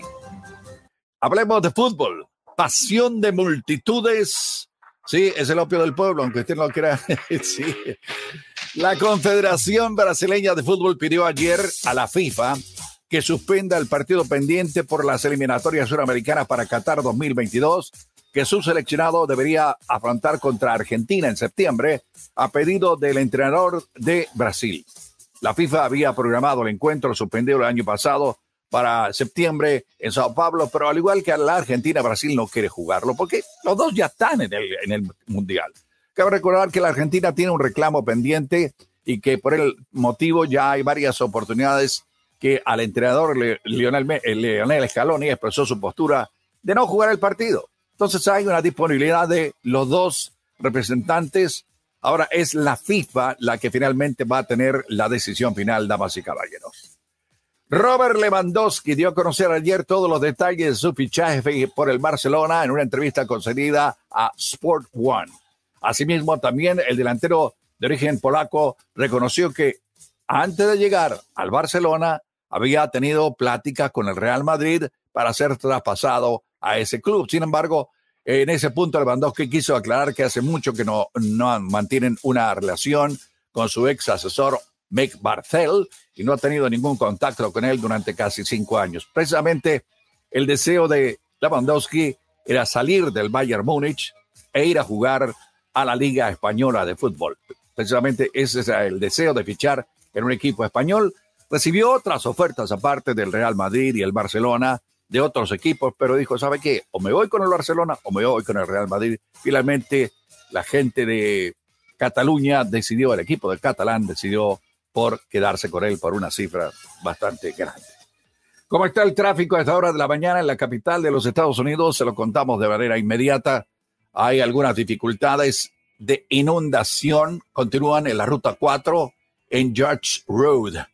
También en el mismo sector, en la rampa que va hacia la ruta 4, también está inundada abajo. Se reporta un accidente en la ruta 7 rumbo oeste cerca de la 9 en Virginia. Hay bueno, hay algo tirado por el camino, son escombros en el Bellway, la parte externa cerca de la Kenneworth Avenue, así que ojo que ahí se le puede reventar una llanta. ¿Cómo está el tiempo para la zona metropolitana de Washington? Bueno, creo que vamos a tener un día decente, no en términos de lluvia, o precipitación, sino en términos de temperatura, porque la temperatura actual aquí en la capital de la nación, 75 grados Fahrenheit, que corresponden al resto del planeta 24 grados centígrados. La mañana con alguna posibilidad de alguna lluvia ocasional, después abrirá el sol y habrá menos humedad por la tarde, las máximas podrían superar los 85. Así están las condiciones de las carreteras y el tiempo aquí en Agenda Radio DC. Muchas gracias, don Samuel Galvez, y bienvenidos sean todos a la segunda hora, comenzando 22 minutos después de la hora. Este es eh, Alejandro Negrón junto a Milagros Menéndez y estás escuchando la agenda número uno para información, noticias y buena conversación. Welcome back, everyone. Bueno, en esta hora vamos a comenzar con el tema de salud. Hay un tema muy importante, obviamente, COVID-19 sigue siendo un problema, pero la viruela del mono es lo que tiene mucha gente hablando y con mucha preocupación. Escuché la conversación ayer con el doctor Fabián Sandoval, como siempre, súper informativo, y la gente muchas preguntas sobre este tema, ¿no? De la viruela del mono. Vamos a comenzar con el tema de salud y en breve te ponemos al día con lo que está en tendencia. Eh, varias imágenes que mostrarte en el día de hoy, muchas de ellas tienen que ver con el, el clima. Ah, y algunas de las cosas estamos. ¿Vieron este? Lo que yo ni siquiera sabía que esto existía. Un fuego hornado. ¿Sabes lo que es un fuego hornado? Eso es la combinación de un tornado y fuego. Con un fuego, yeah. Fuego tornado o fuego hornado, creo que era que le estaban llamando. Un firenado. Oh my God. Fire NATO. Te vamos a mostrar el video. También te vamos a mostrar el video. Un pobrecito, eh, este caballo eh, en Nueva York. De estos que pues llevan a la gente por paseitos por Central Park. Eh, en, el, en el parque central con el calor intenso parece que se desmayó. Ay, Ah, te, lo, te lo vamos a comentar en breve. Mantén la sintonía. Pero antes de todo eso, Milagros Meléndez nos pone al día con el tema de salud. Una presentación del doctor Fabián Sandoval. El doctor Fabián Sandoval lo puedes llamar al 202-239-0777. Presenta el siguiente segmento. En Emerson Clinical amamos la salud. Con responsabilidad y compromiso lo demostramos, dando de nosotros nuestro mejor esfuerzo como profesionales, pero más aún como humanos. Un compromiso que nos incita a crecer y presentarles una clínica con equipos de última generación para brindarte seguridad y confianza que solo Emerson Clinical te puede dar. Emerson Clinical, la clínica que ama la vida. Llame al 202-239-0777 para más información. Una cosita que se me quedó, aparentemente hay un nuevo virus eh, y Mili nos viene a hacer una observación crítica de esto también. A ver, Mili, cuéntame. Bueno, vámonos primero con lo que es la viruela del mono, Alejandro. Como tú bien dijiste, es algo que está preocupando a nivel nacional, a nivel eh, general. En este momento estamos hablando que hay en Estados Unidos 10.392 casos reportados de la viruela del mono, mientras que en Virginia estamos hablando de 175 casos, en Maryland 236 ya subió y en el Distrito de Columbia con la tasa más alta de contagios 319 que está marcando hasta el día de ayer. Y respecto a la viruela del mono, ayer habíamos dicho que la FDA está eh, queriendo dividir una sola dosis para que salgan de una dosis, salgan dos uh, suministros para que más gente se vacune. Pero entonces ahora el fabricante de la única vacuna aprobada por la Administración de Alimentos y Medicamentos para proteger contra la viruela uh, del simio advierte en privado a los altos funcionarios que esto tal vez no sería muy buena idea, este plan de dividir las dosis y cambiar la forma en que se administran las inyecciones. Así que están en, en veremos con todo ello, mientras que más eh, gobiernos locales están pidiéndole al gobierno federal que por favor uh, les envíen más dosis. Y bueno, ayer la pregunta surgía en el chat. ¿Estamos hablando frente a un nuevo virus? ¿Qué pasó con el virus ahora de China? Un virus que se dice que otra vez se está transmitiendo por un animal. Yo no sé si han visto ustedes los titulares. Todos los titulares salen con lo mismo, que en, encuentran o identifican un nuevo virus. El titular que más se asemeja a la realidad es el Washington Post. Hay un titular donde dice que los científicos han uh, dado nombre a un nuevo virus que está preocupando en China. Pero entonces, y, y, y, el titular dice de tal manera, y también dice que los científicos están dando eh, nombre al nuevo virus y que ha identificado, probablemente este se transmitió a los humanos después de que infectó por primera vez a los animales. En otro, y te dicen así, en otro posible contagio zoonótico, zoonótico significa que la transmisión es de animal a ser humano, como lo que está sucediendo de la viruela del mono, que es de animal a ser humano a través de los roedores. Eso es un contacto zoonótico. Zoonótico. Okay. Entonces, y te sigue diciendo el Washington Post te dice es un posible contagio zoonótico menos de tres años después de la pandemia de coronavirus. Entonces, cuando tú lees todos los titulares, dice el nuevo virus que se llama Lanja, que sí, puede haberse propagado de animales, infecta a docenas. ¿Ok? Te lo están diciendo en presente. ¿Tú crees que este virus lo descubrieron ayer o lo descubrieron la semana pasada? Mm. ¿Sí o no? Sí. Entonces, eh, y cuando te vas a los estudios originales, lo que ha pasado es que el estudio ha sido publicado recién esta semana por el New England Journal y te dicen que ya hay 35 personas que están infectadas. 35 personas. Entonces, yo dije, ok, ¿esto qué, de qué se trata?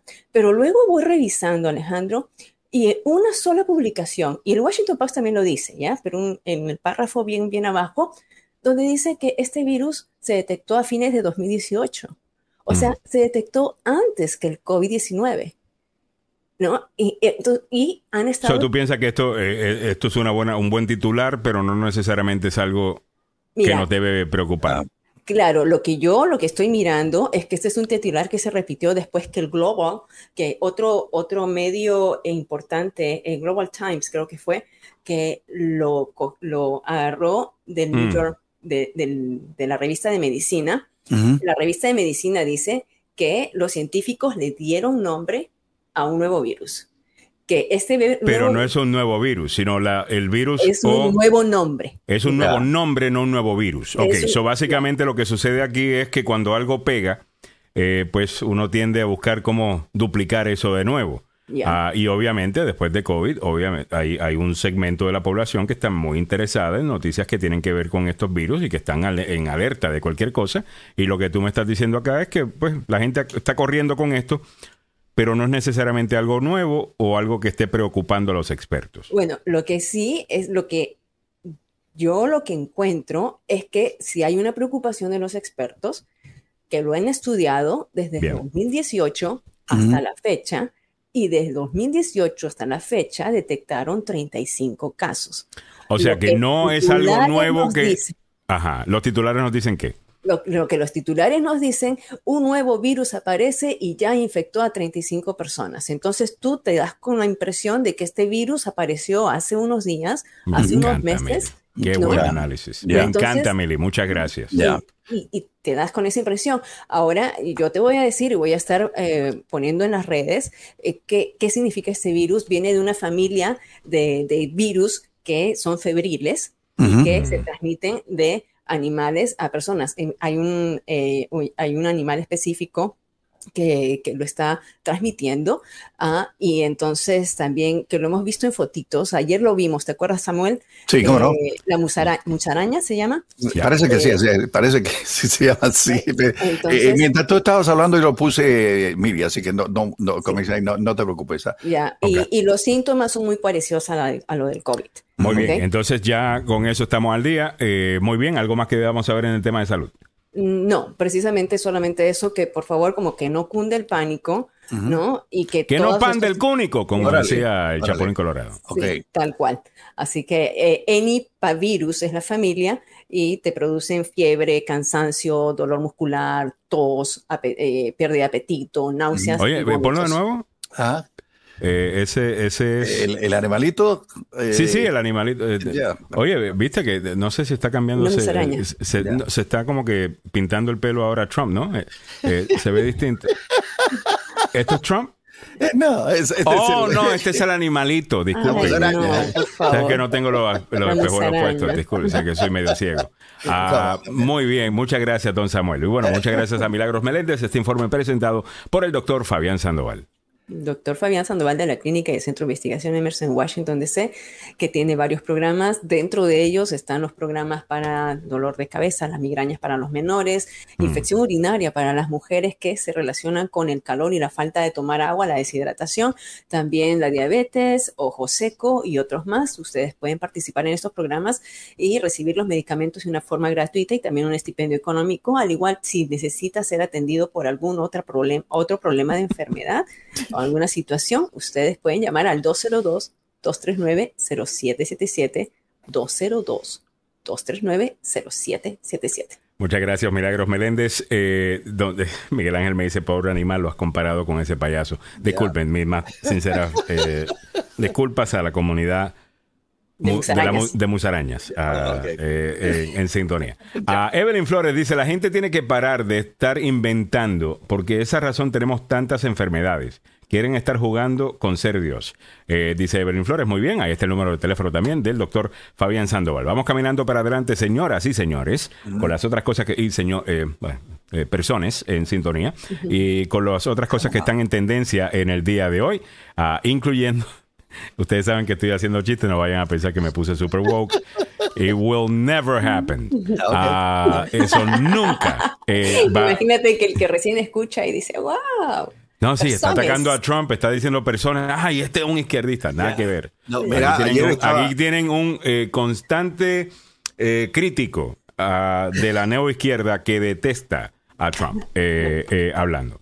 Y, y no estoy solo, fíjate que ayer estaba viendo, escuchando el programa de Michael Smerconish, eh, que él es independiente y muchos de sus oyentes son independientes. A la audiencia del show de él se parece mucho a la audiencia de este show. Eh, vas a tener gente de pues todos los partidos políticos y ahí llama mucha gente que eran republicanos y se fueron del partido republicano precisamente por Trump. Ah, y cuando los escucho a ellos hablar, me, me da esperanza de que no lo hemos perdido eh, todo. Eh, porque si escuchas solamente Fox News, tú pensarías que hay una verdadera eh, revolución eh, sucediendo en el mundo maga. Pero ellos es un grupo que todos los días es más pequeño y, y esa es la realidad. La mayor parte de la gente, vamos a usted utilizar la palabra normal porque eso también, pues, lo que es normal para usted no tiene que ser normal para mí. Pero usted sabe a lo que me refiero. La mayor parte de la gente estamos en el centro. No, no estamos en esos extremos.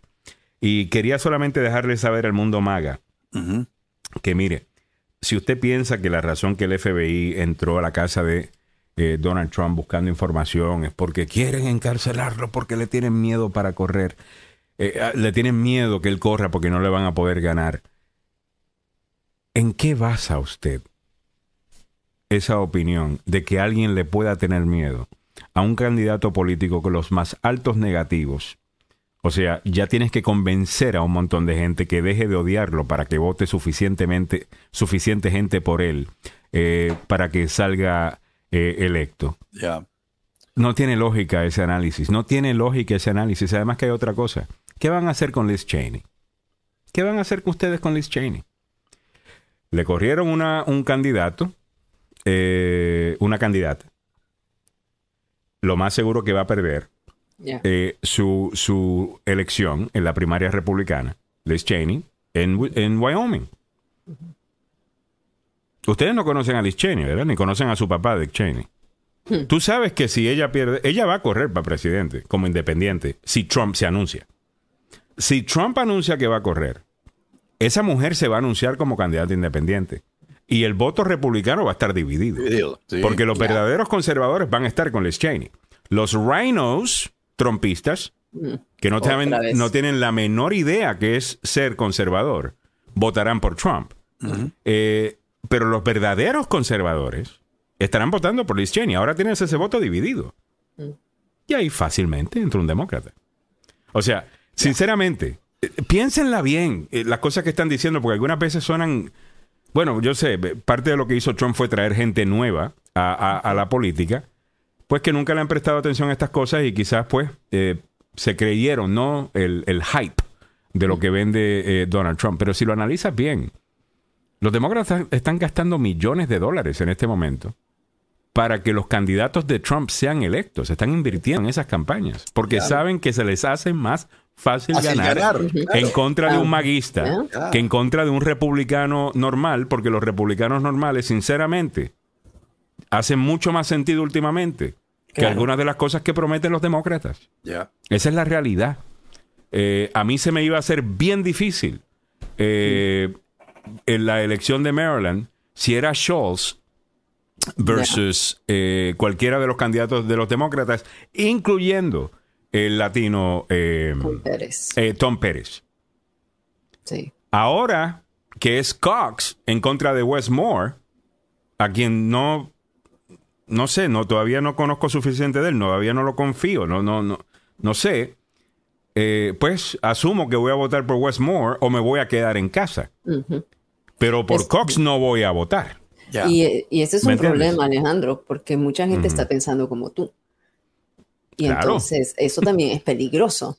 Claro. Porque nos quedamos en casa, por ahí entra Cox. Claro, se puede activar. Hay otra alternativa más que ir a votar. No importa eh, lo que usted piense de Westmore o lo que piense de Cox, lo que hay que hacer es ya finalmente sacar a los republicanos de la posición de gobernador. Sí, pero eso porque es Maryland, porque es Maryland donde dos de cada votante, dos, ¿cómo es? Dos de uno, ¿no? O sea, eh, un tercio de los votantes son republicanos, la, mayoría son eh, demócratas.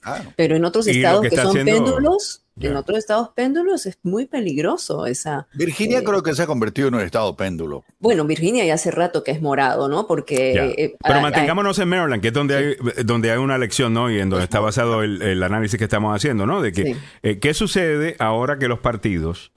específicamente el Partido Demócrata, que gastó dinero para asegurarse de que Cox eh, ganara eh, en Maryland. Un millón de dólares, Alejandro. ¿Qué sucede? sí. Oh my God. Un millón de dólares. detalle. Un millón de dólares invirtió la Asociación de Gobernadores de, de, Gobernadores. Así, la Asociación de Gobernadores a nivel nacional invirtió un millón de dólares en la campaña de, Cox. O sea, no tanto en la campaña de Cox, sino a Mm, haciendo creer a la gente que estaban impulsándolo, ¿no? claro, porque lo que tú haces es que tú corres un anuncio que, dice, oye, Cox está con Trump y Trump apoya a Cox y Cox y Trump y Cox y Trump. Y al final tú no te das cuenta quién pagó el anuncio, tú, tú asumes que es un grupo a favor de Cox. Y no, eh, eh, eran los demócratas queriendo que los republicanos votaran por Cox porque piensan que pueden ganarle esa elección. Lo, lo mismo acaban de hacer en otra campaña en donde acaban de sacar a un republicano centrista. Mire, yo no estoy con eso. Eh, yo creo que necesitamos más centristas. Los demócratas. Ok, déjame ponerlo de esta manera, demócratas, para darle eh, el beneficio de la duda. Para darle el beneficio de la duda. Esto es la única razón que yo estoy dispuesto a votar por ustedes en este momento. No es por ninguna reforma migratoria, porque ustedes la prometen y no cumplen. Ah, segundo, ustedes tienen gente en su partido que los vienen ahí diciendo de que tiene que ser camino a la ciudadanía, o si no, nada. Y siguen, pues, mantienen el tema, pero no resuelven el issue. So, a mí con eso ya, I'm done eh, en, ese aspecto. Las políticas de ustedes eh, para el pequeño negocio no las escucho. Eh, eso para mí es necesario. So, ustedes hablan de muchas cosas que tienen que ver con lo social, mucho tiene que ver pues con lo del aborto, pues muy bien, ahí va a tener algún apoyo de la gente. Pero realmente el centro del país no le está dando el beneficio de la duda al Partido eh, Demócrata. Por lo menos es lo que dicen las encuestas. Y ustedes me están diciendo, para atraer a personas como a mí, que ustedes son el partido que va a proteger la democracia estadounidense. Ahí tienes mi atención. Porque ahí sí yo estoy de acuerdo de que Donald Trump es una amenaza a la democracia estadounidense. Un sistema, el sistema que él quiere imponer, él puede hacer lo que le da la gana y sus amigos pueden hacer lo que le da la gana. Si yo quisiera eso, estaría viviendo en Puerto Rico, donde los corruptos corren el país. Eh, o usted estará viviendo, qué sé yo, eh, en su país de origen, donde seguramente sucede lo mismo que en Puerto Rico, que tienes un montón de corruptos y buscones en el poder. Pues ese tema me atrae. Ya. Si ese es el caso, ¿por qué estás votando a otra gente que como yo cree en nuestra democracia y estás asegurando mandarlos para su casa y estás ayudando a que fascistas estén en la papeleta en noviembre y poniéndonos en ese peligro de que esa gente pueda ganar. Porque todo lo que, tiene que, todo lo que tienen que hacer los republicanos que ganen en ese momento es destrozar de alguna manera a ese candidato demócrata, incluso con una mentira. Ellos están dispuestos a hacerlo, no es como que esta gente tiene reglas. No. Ellos viven en un mundo post-verdad ellos no les interesa que algo sea cierto. ellos les interesa el ataque y hacerlo. Ellos no tienen reglas. Estás lidiando con gangsters. Mm. So ahora tú estás poniendo a esos gangsters en posición de poder ganarte en noviembre. O sea, yo no puedo creer que tú verdaderamente estás trabajando a través de la democracia, si esta es tu estrategia. Suena más como que tú estás contento de que tenemos gente haciéndole daño a nuestra democracia porque piensas que puedes ganar votos corriendo en contra de eso. And that turns me off, eh, eh, sinceramente. Ah, así que no sé, tengan mucho cuidado eh, con, con, eso. Hay unos ejemplos ¿ah? de, de, los avisos y también el New York Post te, te, dice, ¿no? Ahí, ahí puse el link desde Washington Post, cómo son los avisos que están corriendo los demócratas a favor de los republicanos. Es invirtiendo, como te digo, son millones de dólares. La pregunta que muchos se hacen es esta, muchachos. Él va a ir a la feria de Iowa. Es un importante lugar.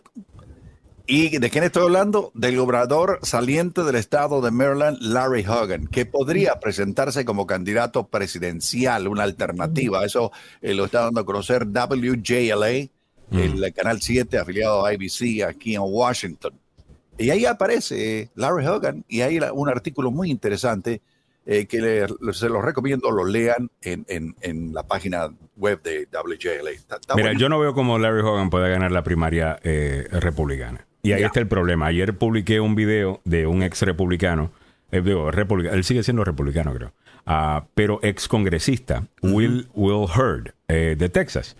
Uno de los, en mi opinión, uno de los congresistas más inteligentes que, que, sirvió en el Congreso de los Estados Unidos es un ex agente de la CIA, un tipo muy, eh, muy inteligente, analiza las cosas muy bien, me gusta cómo piensa, me, gusta escucharlo, eh, me gusta cómo, me gusta cómo piensa, eh, valga la redundancia.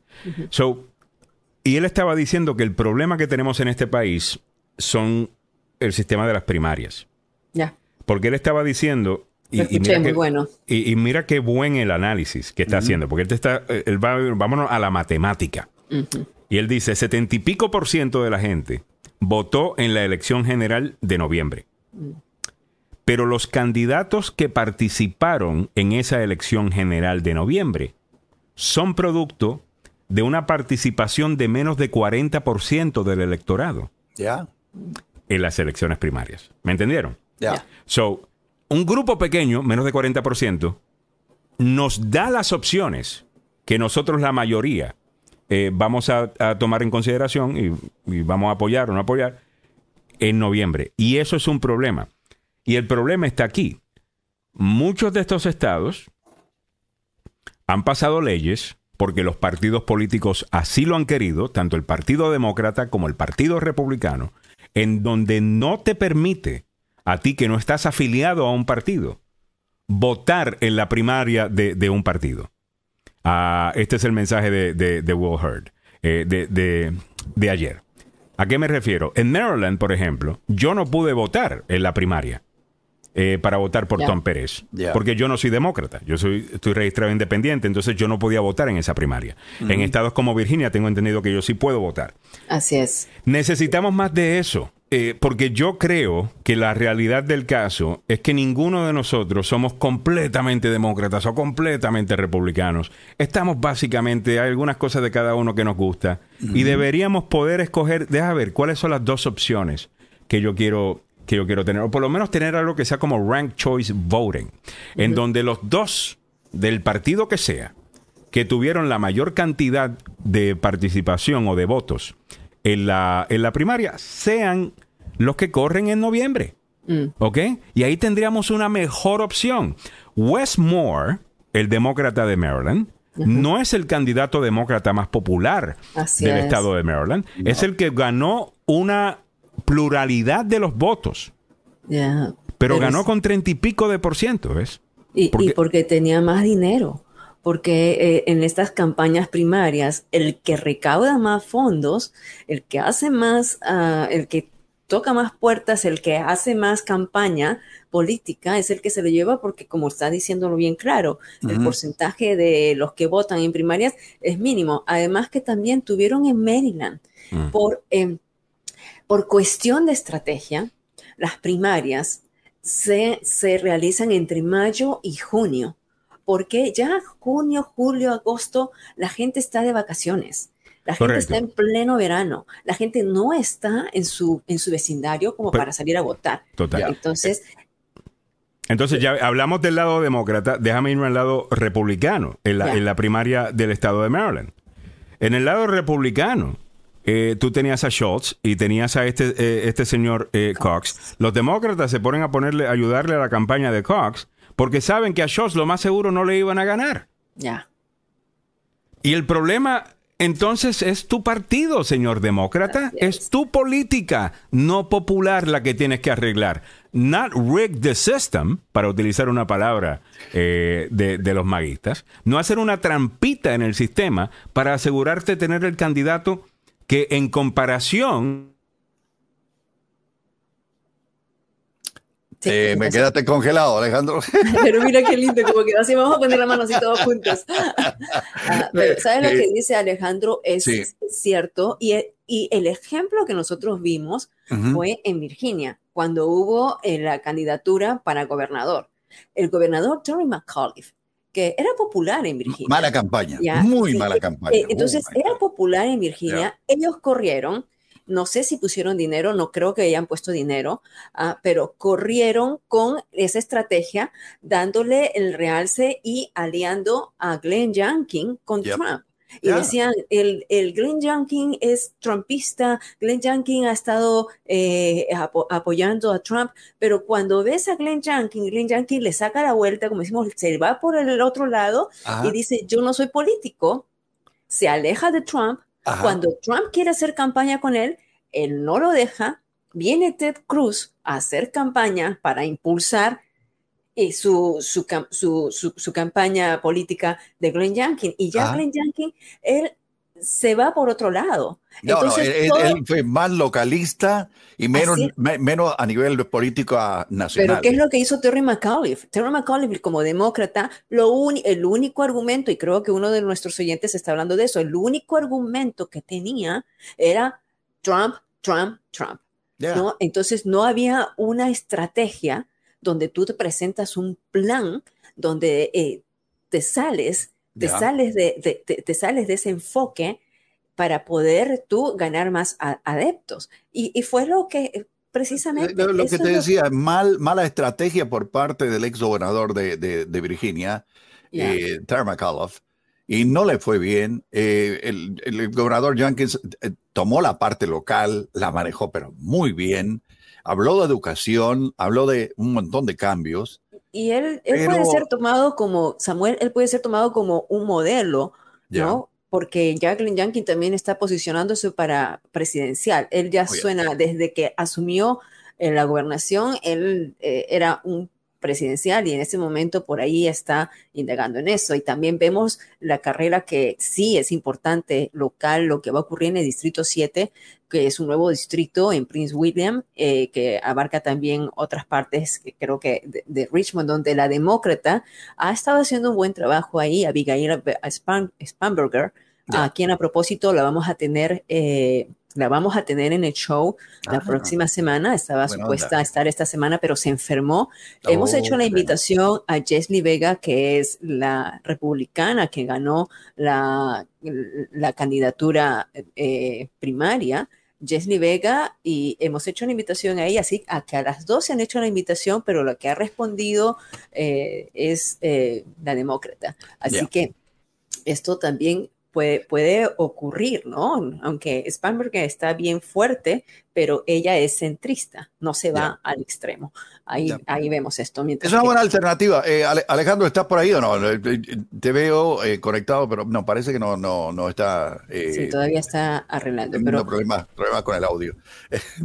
pero de cualquier manera, lo que se viene a, a nivel político, a nivel regional, va a ser muy interesante. Va a ser extraordinariamente interesante.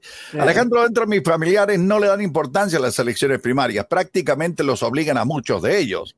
Creen que esa elección no es importante eh, y, se habló en la familia. Eh, sí, eso es lo que está diciendo Patricia Estrella Lázaro, es que es así. Igualmente, yo también lo viví. Y como decimos, cuando son las elecciones abiertas, como ocurre eh, con elecciones en, en Virginia, yo estoy como independiente, entonces yo puedo votar por cualquier candidato, ya sea republicano o demócrata. Es la ventaja que, tenés, vos de vivir en Virginia. Aquí en Maryland no podemos hacer eso. En Maryland no, pero solamente hay puestos que son mm, no partidarios. Por ejemplo, los puestos en la junta escolar. Las juntas escolares no corren con un partido. Entonces, uno puede votar dependiendo en tu distrito, en el caso de eh, Grace Rivera. Ah, Grace Rivera Oven, ella ganó, ganó, mira, un aplauso para ella porque ganó a leguas eh, la posición. la, gente que no conoce a, esta muchacha no tiene idea el trabajo que ha hecho durante años. Greg Rivera es una, es una mujer que ha estado, como siempre lo he dicho, trabajando como hormiga constantemente, una labor increíble. Eh, se consiguió ayuda para la gente que no tenía, para que tengan una idea. Yo puse uh, un, par de videos dentro de la agenda donde el grupo de Grace Rivera se consiguió, eh, ¿qué te digo? A buscar gente que les colaborara para ir a repartir comida a los que no tenían durante la pandemia. Sí, eh. Los muchachos se jugaron el pellejo, Grace Rivera estuvo allí con ellos, eh, fue un, trabajo excepcional y mucha gente desconocía lo que había hecho Grace. Sí, mira, y eso es importante saberlo porque el trabajo local es lo que te va a dar a ti, eh, te va a llevar de boca en boca.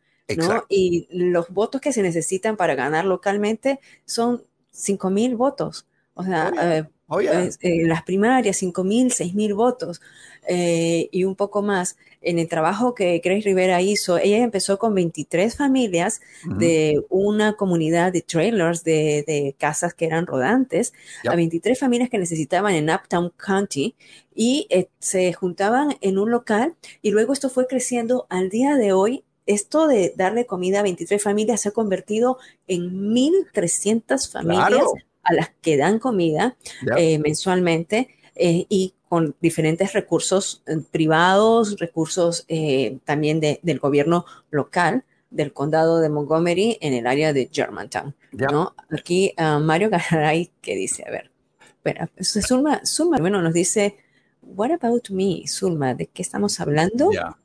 Ah, y Rafael dice, ¿Habrá un americano que se dé cuenta que los republicanos los están cogiendo de zánganos? Bueno, eh, eh, sí y no, ¿no? O sea, cuando hablamos también, porque hay muchos, y eh, el, análisis que se está haciendo es que muchos latinos se está yendo con los republicanos. Y otra vez, los latinos que conservadores están, la, la trumpita Vega le dicen a um, Vega, dice Mario Garay, y Lenka Mendoza, a la candidata maga de Virginia no le gusta la agenda. Fíjate, Lenka, que, que, mira, cuando yo he hablado con ella, sabe muy bien y ella ha estado en, el, en la radio y la hemos tratado, o sea, de una manera bien justa. Y cuando hablo personalmente con ella, eh, pues, la entrevisté el día que eh, ganó y ella muy amable respondió a todas las preguntas y les hicimos, o sea, unas preguntas que eran un poco, eh, no, no difíciles, para contestar, pero eran un poquito comprometedoras las, las preguntas. Como un pellizcón, ¿no? Era como un pellizcón y ella contestó lo más bien y todo lo más bien, o sea, on record, ella dijo que va a estar en el programa, y que sí, por supuesto, que está complacida, está en el programa, pero hasta el día de hoy todavía no hay respuesta de su campaña, mientras que Abigail Spenberger, el jefe de campaña de ella, está eh, bien ansioso de que participe en la entrevista. All right. Eh, disculpen que aquí se acabó, se... ¿Se te cayó el sistema o qué? Todo. Eh, oh, wow. Bueno, creo que se fue la luz por un segundo y se desconectó el internet, entonces hizo un reboot y, y el resto. Y el otro internet eh, que tengo en la casa, eh, que es el de la casa, uh, este el del estudio, eh, no me recuerdo el password, así que ahí vamos. Te dio una milinada. Ahí ya tú sabes. la candidata maga de Virginia no le gusta la agenda. No sé cómo es que no le puede gustar la agenda, porque aquí yo agarré mi pela por darle el beneficio de la duda. Ah, y aquí la he no, la he defendido porque no, no tengo que defenderla, ah, pero he defendido el hecho de que ella pueda ser republicana, que pueda pensar diferente al, resto y que eso no necesariamente la hace anti-whatever. Ah, pero por alguna razón, no sé, no, no. Es demasiado cuidadosa. Ah, es, como que tiene miedo a contestar una pregunta y si la contesta de cierta manera aquí, alguien la va a utilizar en contra de ella. Bueno, ya yo entendía eso durante la primaria. Eh, ¿no? Que uno de sus candidatos o contrincantes republicanos agarraran a ella diciendo, qué sé yo, algo positivo eh, de la comunidad inmigrante y que agarraran ese pedacito y le hicieran una campaña en contra en la primaria republicana. Esa estrategia yo la entiendo. Pero ahora vas a correr contra una demócrata en, Virginia, en un distrito que tiene bastantes personas mayores ah, y tiene mucha gente del ejército centrista.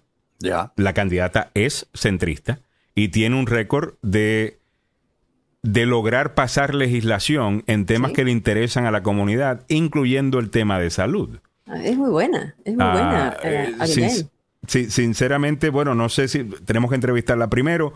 Ah, yo no estoy necesariamente apoyando a uno o al otro. Lo que estoy diciendo es que vas a necesitar el voto del centro latino mm. que está aquí. Eh, y los oyentes de este programa están políticamente activados. Eh, esa es la, la, realidad. Además que tienen, son eh, influencian a otras personas. Eh, muchos de los oyentes de acá, como ustedes han visto, eh, o trabajan con la comunidad, o hablan de a mi familiares lo estoy llevando a votar. O sea, they're influential. Ya. Ya, y eso es lo que... sino la habilidad que tienen de influenciar el proceso. Ya, Es ahí Ajá. No, es ahí donde eh, la gente tiene que poner, eh, eh, hacer un análisis, y decir, mire, ¿me conviene o no me conviene apoyar a esta persona? ¿Me va a trabajar o, simplemente es una persona que es una provocadora, que es una persona que no le gusta las cosas como están o que no hay ayuda para la gente que la necesita, etcétera, etcétera? Mira, hay, un montón de, cosas que muchos candidatos te dicen.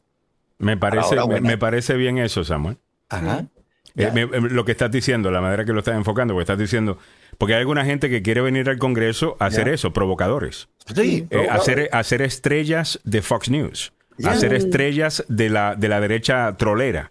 Ah, eh, ¿Me entiendes? Gente que va a, a, decir cosas para molestar al otro, que es lo que tienen muchos republicanos hoy día, no, tienen congresistas. Tienen estrellas, de, tienen influencers que trabajan en el Congreso. Eso es lo que ellos tienen. Ya. Ya, pero mira, yo quiero hacer una observación allí, ¿no?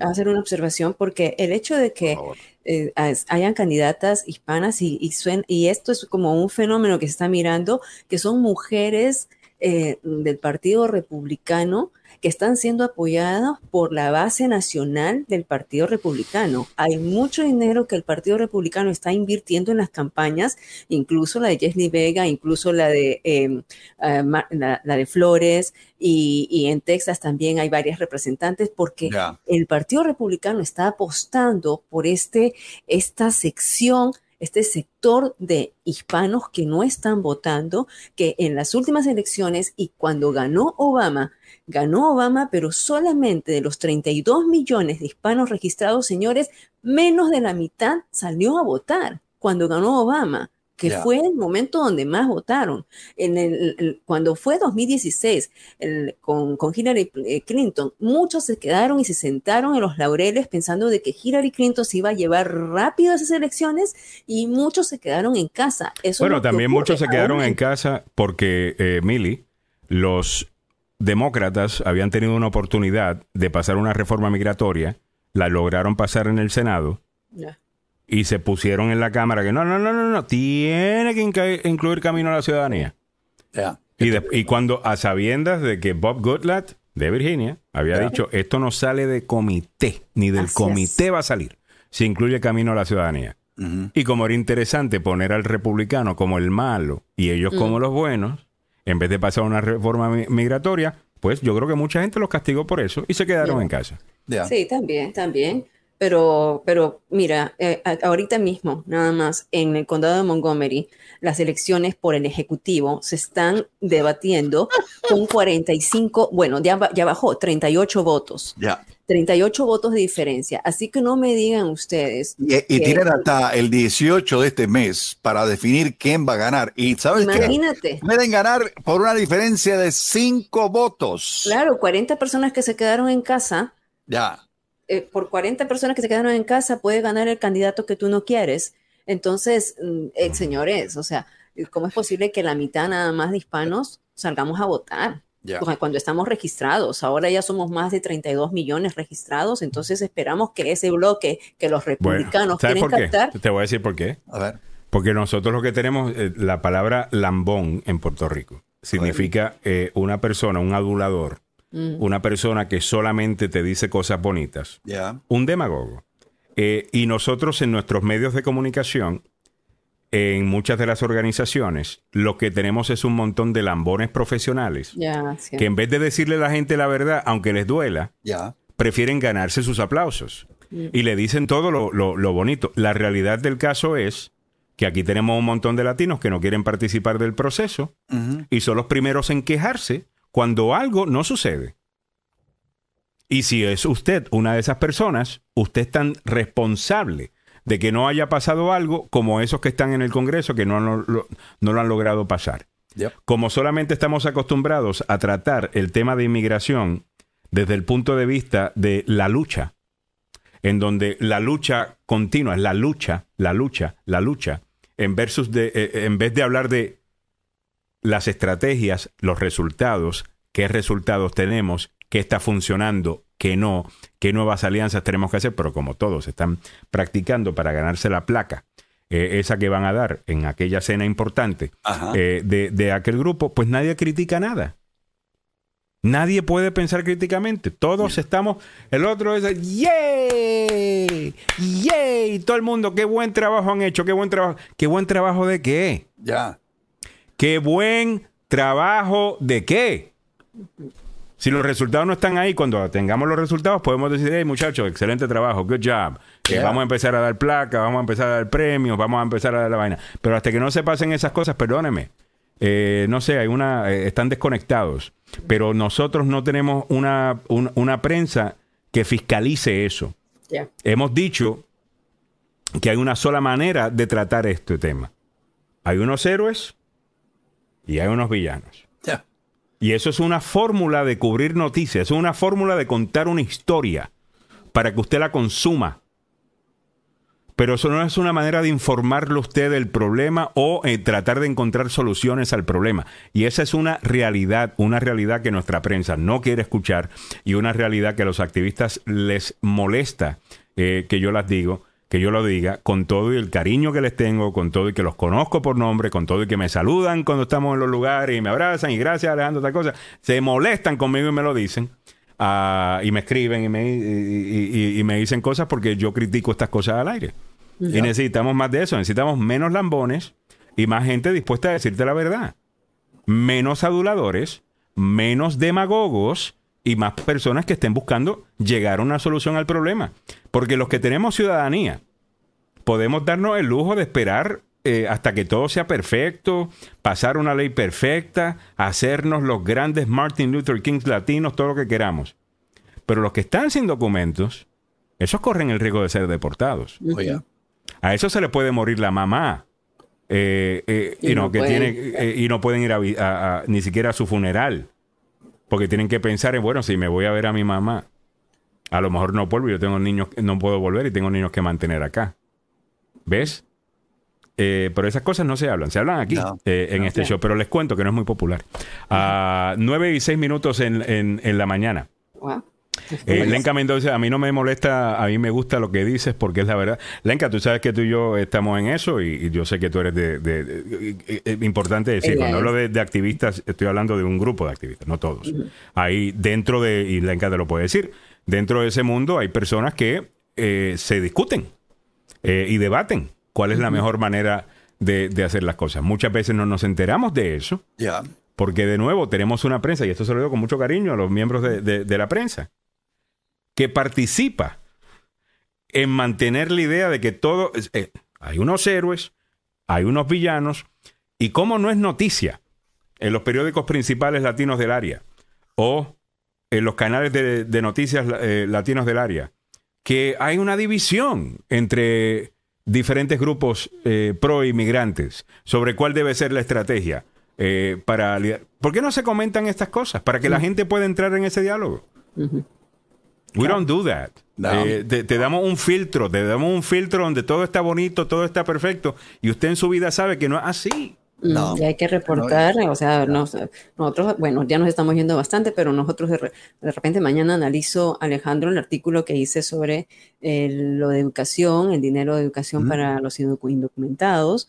Eh, y, también mañana, eh, bueno, después lo conversaremos, pero ah, el tiempo latino va a salir con una primicia más de lo que y detalles de lo que pasó en la organización eh, de Casa Rubí. Casa ah, Rubí y Rubí Corrado, hay una investigación que se ha hecho desde hace ya varias semanas y vamos a salir con eh, una, un artículo muy amplio con detalles, no se lo va a querer ah, perder, para, para ver. Mira, ni a, mí me ha querido contar Mili, ni a mí me ha querido contar Mili eh, los detalles, fuera de que me dice, no, la investigación que estamos haciendo es grande. Ah, y la investigación que estamos haciendo es grande y no hay vacas sagradas y, es grande. Yo, pero dime qué es. No, no, es grande. Es grande y, es una serie de varias entregas. Eh, vamos a tener al editor de El Tiempo Latino, eh, un querido amigo Ricardo, que hace trabajo de investigación. Y también vamos a estar haciendo muchos trabajos de investigación uh, nosotros y ya se está haciendo. Así que eh, también Carmen eh, Rodríguez, que está eh, realizando esto, que incluye muchísimo. No se va a querer perder eso ah, mañana. Perfecto. pero bomba. Óyeme, ¿o sale ya mañana? mañana sale. mañana sale. Ok. Sí, ah, el Wall Street Journal, damas y caballeros, está reportando que el Departamento de Justicia fue alertado por alguien que trabaja en la mansión de Donald Trump en Mar-a-Lago de que ahí había material que verdaderamente no debería haber estado allí. El Wall Street Journal, compadre. Oye, eh, también el Wall Street Journal está, eh, está reportando ayer, Samuel, de que hay un informante dentro del pequeño círculo de Trump. Sí, ese ¿Y sabes quién sospecha el mundo maga, y bueno, casi todo, bueno, no sé, hay algunos demócratas yo creo que le están metiendo el dedo en la llaga. Bueno, mucha gente piensa que es Mark Meadows. ¿Qué habíamos dicho de Mark Meadows? Que iba a ser el primero en traicionar a Donald Trump. A ese se le nota lo cobarde que es. Ah, eh, el siete nalgas. Eh, eh, ese siempre está tratando de, de, caer bien. ¿me, entiendes? So, veremos a ver qué sucede acá. Alaska Malamute Popeye dice, por eso no trago a Jorge Ramos por gente como él, la reforma no ha pasado.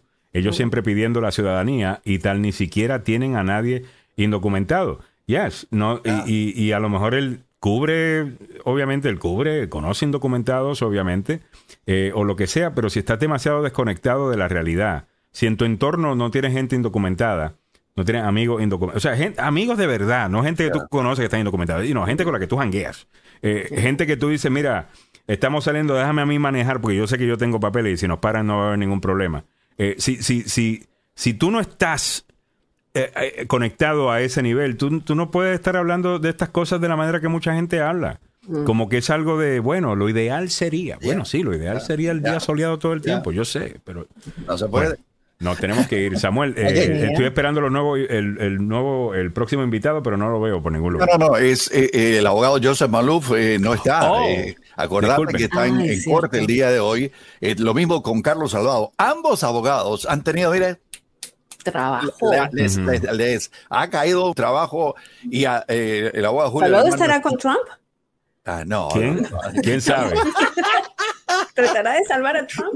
No, no tengo idea. No, pero lo mismo ocurre con, con el abogado Julio Alemán. También le ha tocado el camello diario a mano. Diarios. claro, el crimen ha aumentado demasiado y Montgomery... Eh, y, eso, y solamente en ese distrito donde está Mar-a-Lago. Ah, imagínate el resto del país, eh, donde el crimen sigue aumentando también. Ah, de que Donald Trump dice, bueno, es que el, crimen está aumentando y yo quería demostrarle que yo no me quedo atrás. Ah, y por eso aquí estamos rompiendo la ley a diestra y siniestra.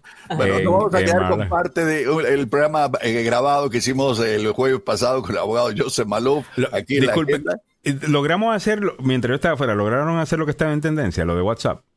Ah, no, eh, porque se lo habíamos Ok, entonces déjame solamente decirlo porque lo habíamos prometido y, aunque estoy casi seguro que la audiencia eh, ya lo sabe, ah, muchos utilizan eh, WhatsApp. La pregunta era, la pregunta allí, porque ya saben, es cuál de estas funciones te gusta más, porque ha cambiado por privacidad en tres funciones. Ahí, ahí pongo a Alejandro, hace clic a la no lo tengo porque se me salió eh, también. Ahora, jueves 11 de agosto. I got it, I got it. Ah, no, lo tengo. Entonces, eh, Samuel, tú lo tienes en tendencia.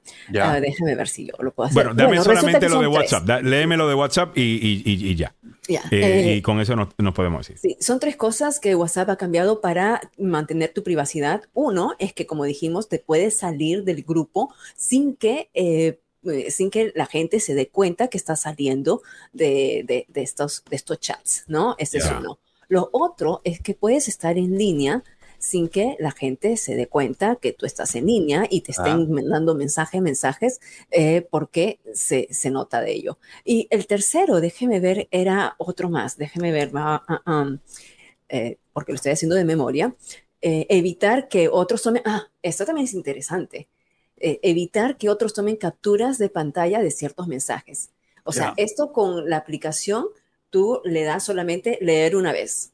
O sea, leen una vez y ya, no pueden leer más no sé si se borra, qué es lo que pasa, pero eh, no, no pueden tomar estos pantallazos que le dicen en español o los screenshots, ¿no? Las, las capturas. WhatsApp tiene más de 2 mil millones de usuarios en todo el mundo y pertenece por, eh, a Meta, ¿no? Que era la matriz de Facebook. Los cambios, Mili, los cambios los tengo que ir. Ya están los tres. All right, chévere. All right, muy bien. Eh, ahí, ahí, están los cambios. Voy a have to go porque el abogado Joseph Maluf tiene su programa. Ah, obviamente. Bueno, muchas gracias a Milagros Meléndez. Estaremos leyendo el artículo del, tiempo latino, obviamente sobre la investigación eh, del caso de Casa Rubio. Vamos a tener el editor mañana. Ah, perfecto. No se lo pierdan mañana aquí en el show. Muchas gracias a Mili, que se va directito para la playa, tengo entendido en el día de hoy. Y don Samuel Galvez eh, se queda Voy en a comprar teléfono. chao. chao.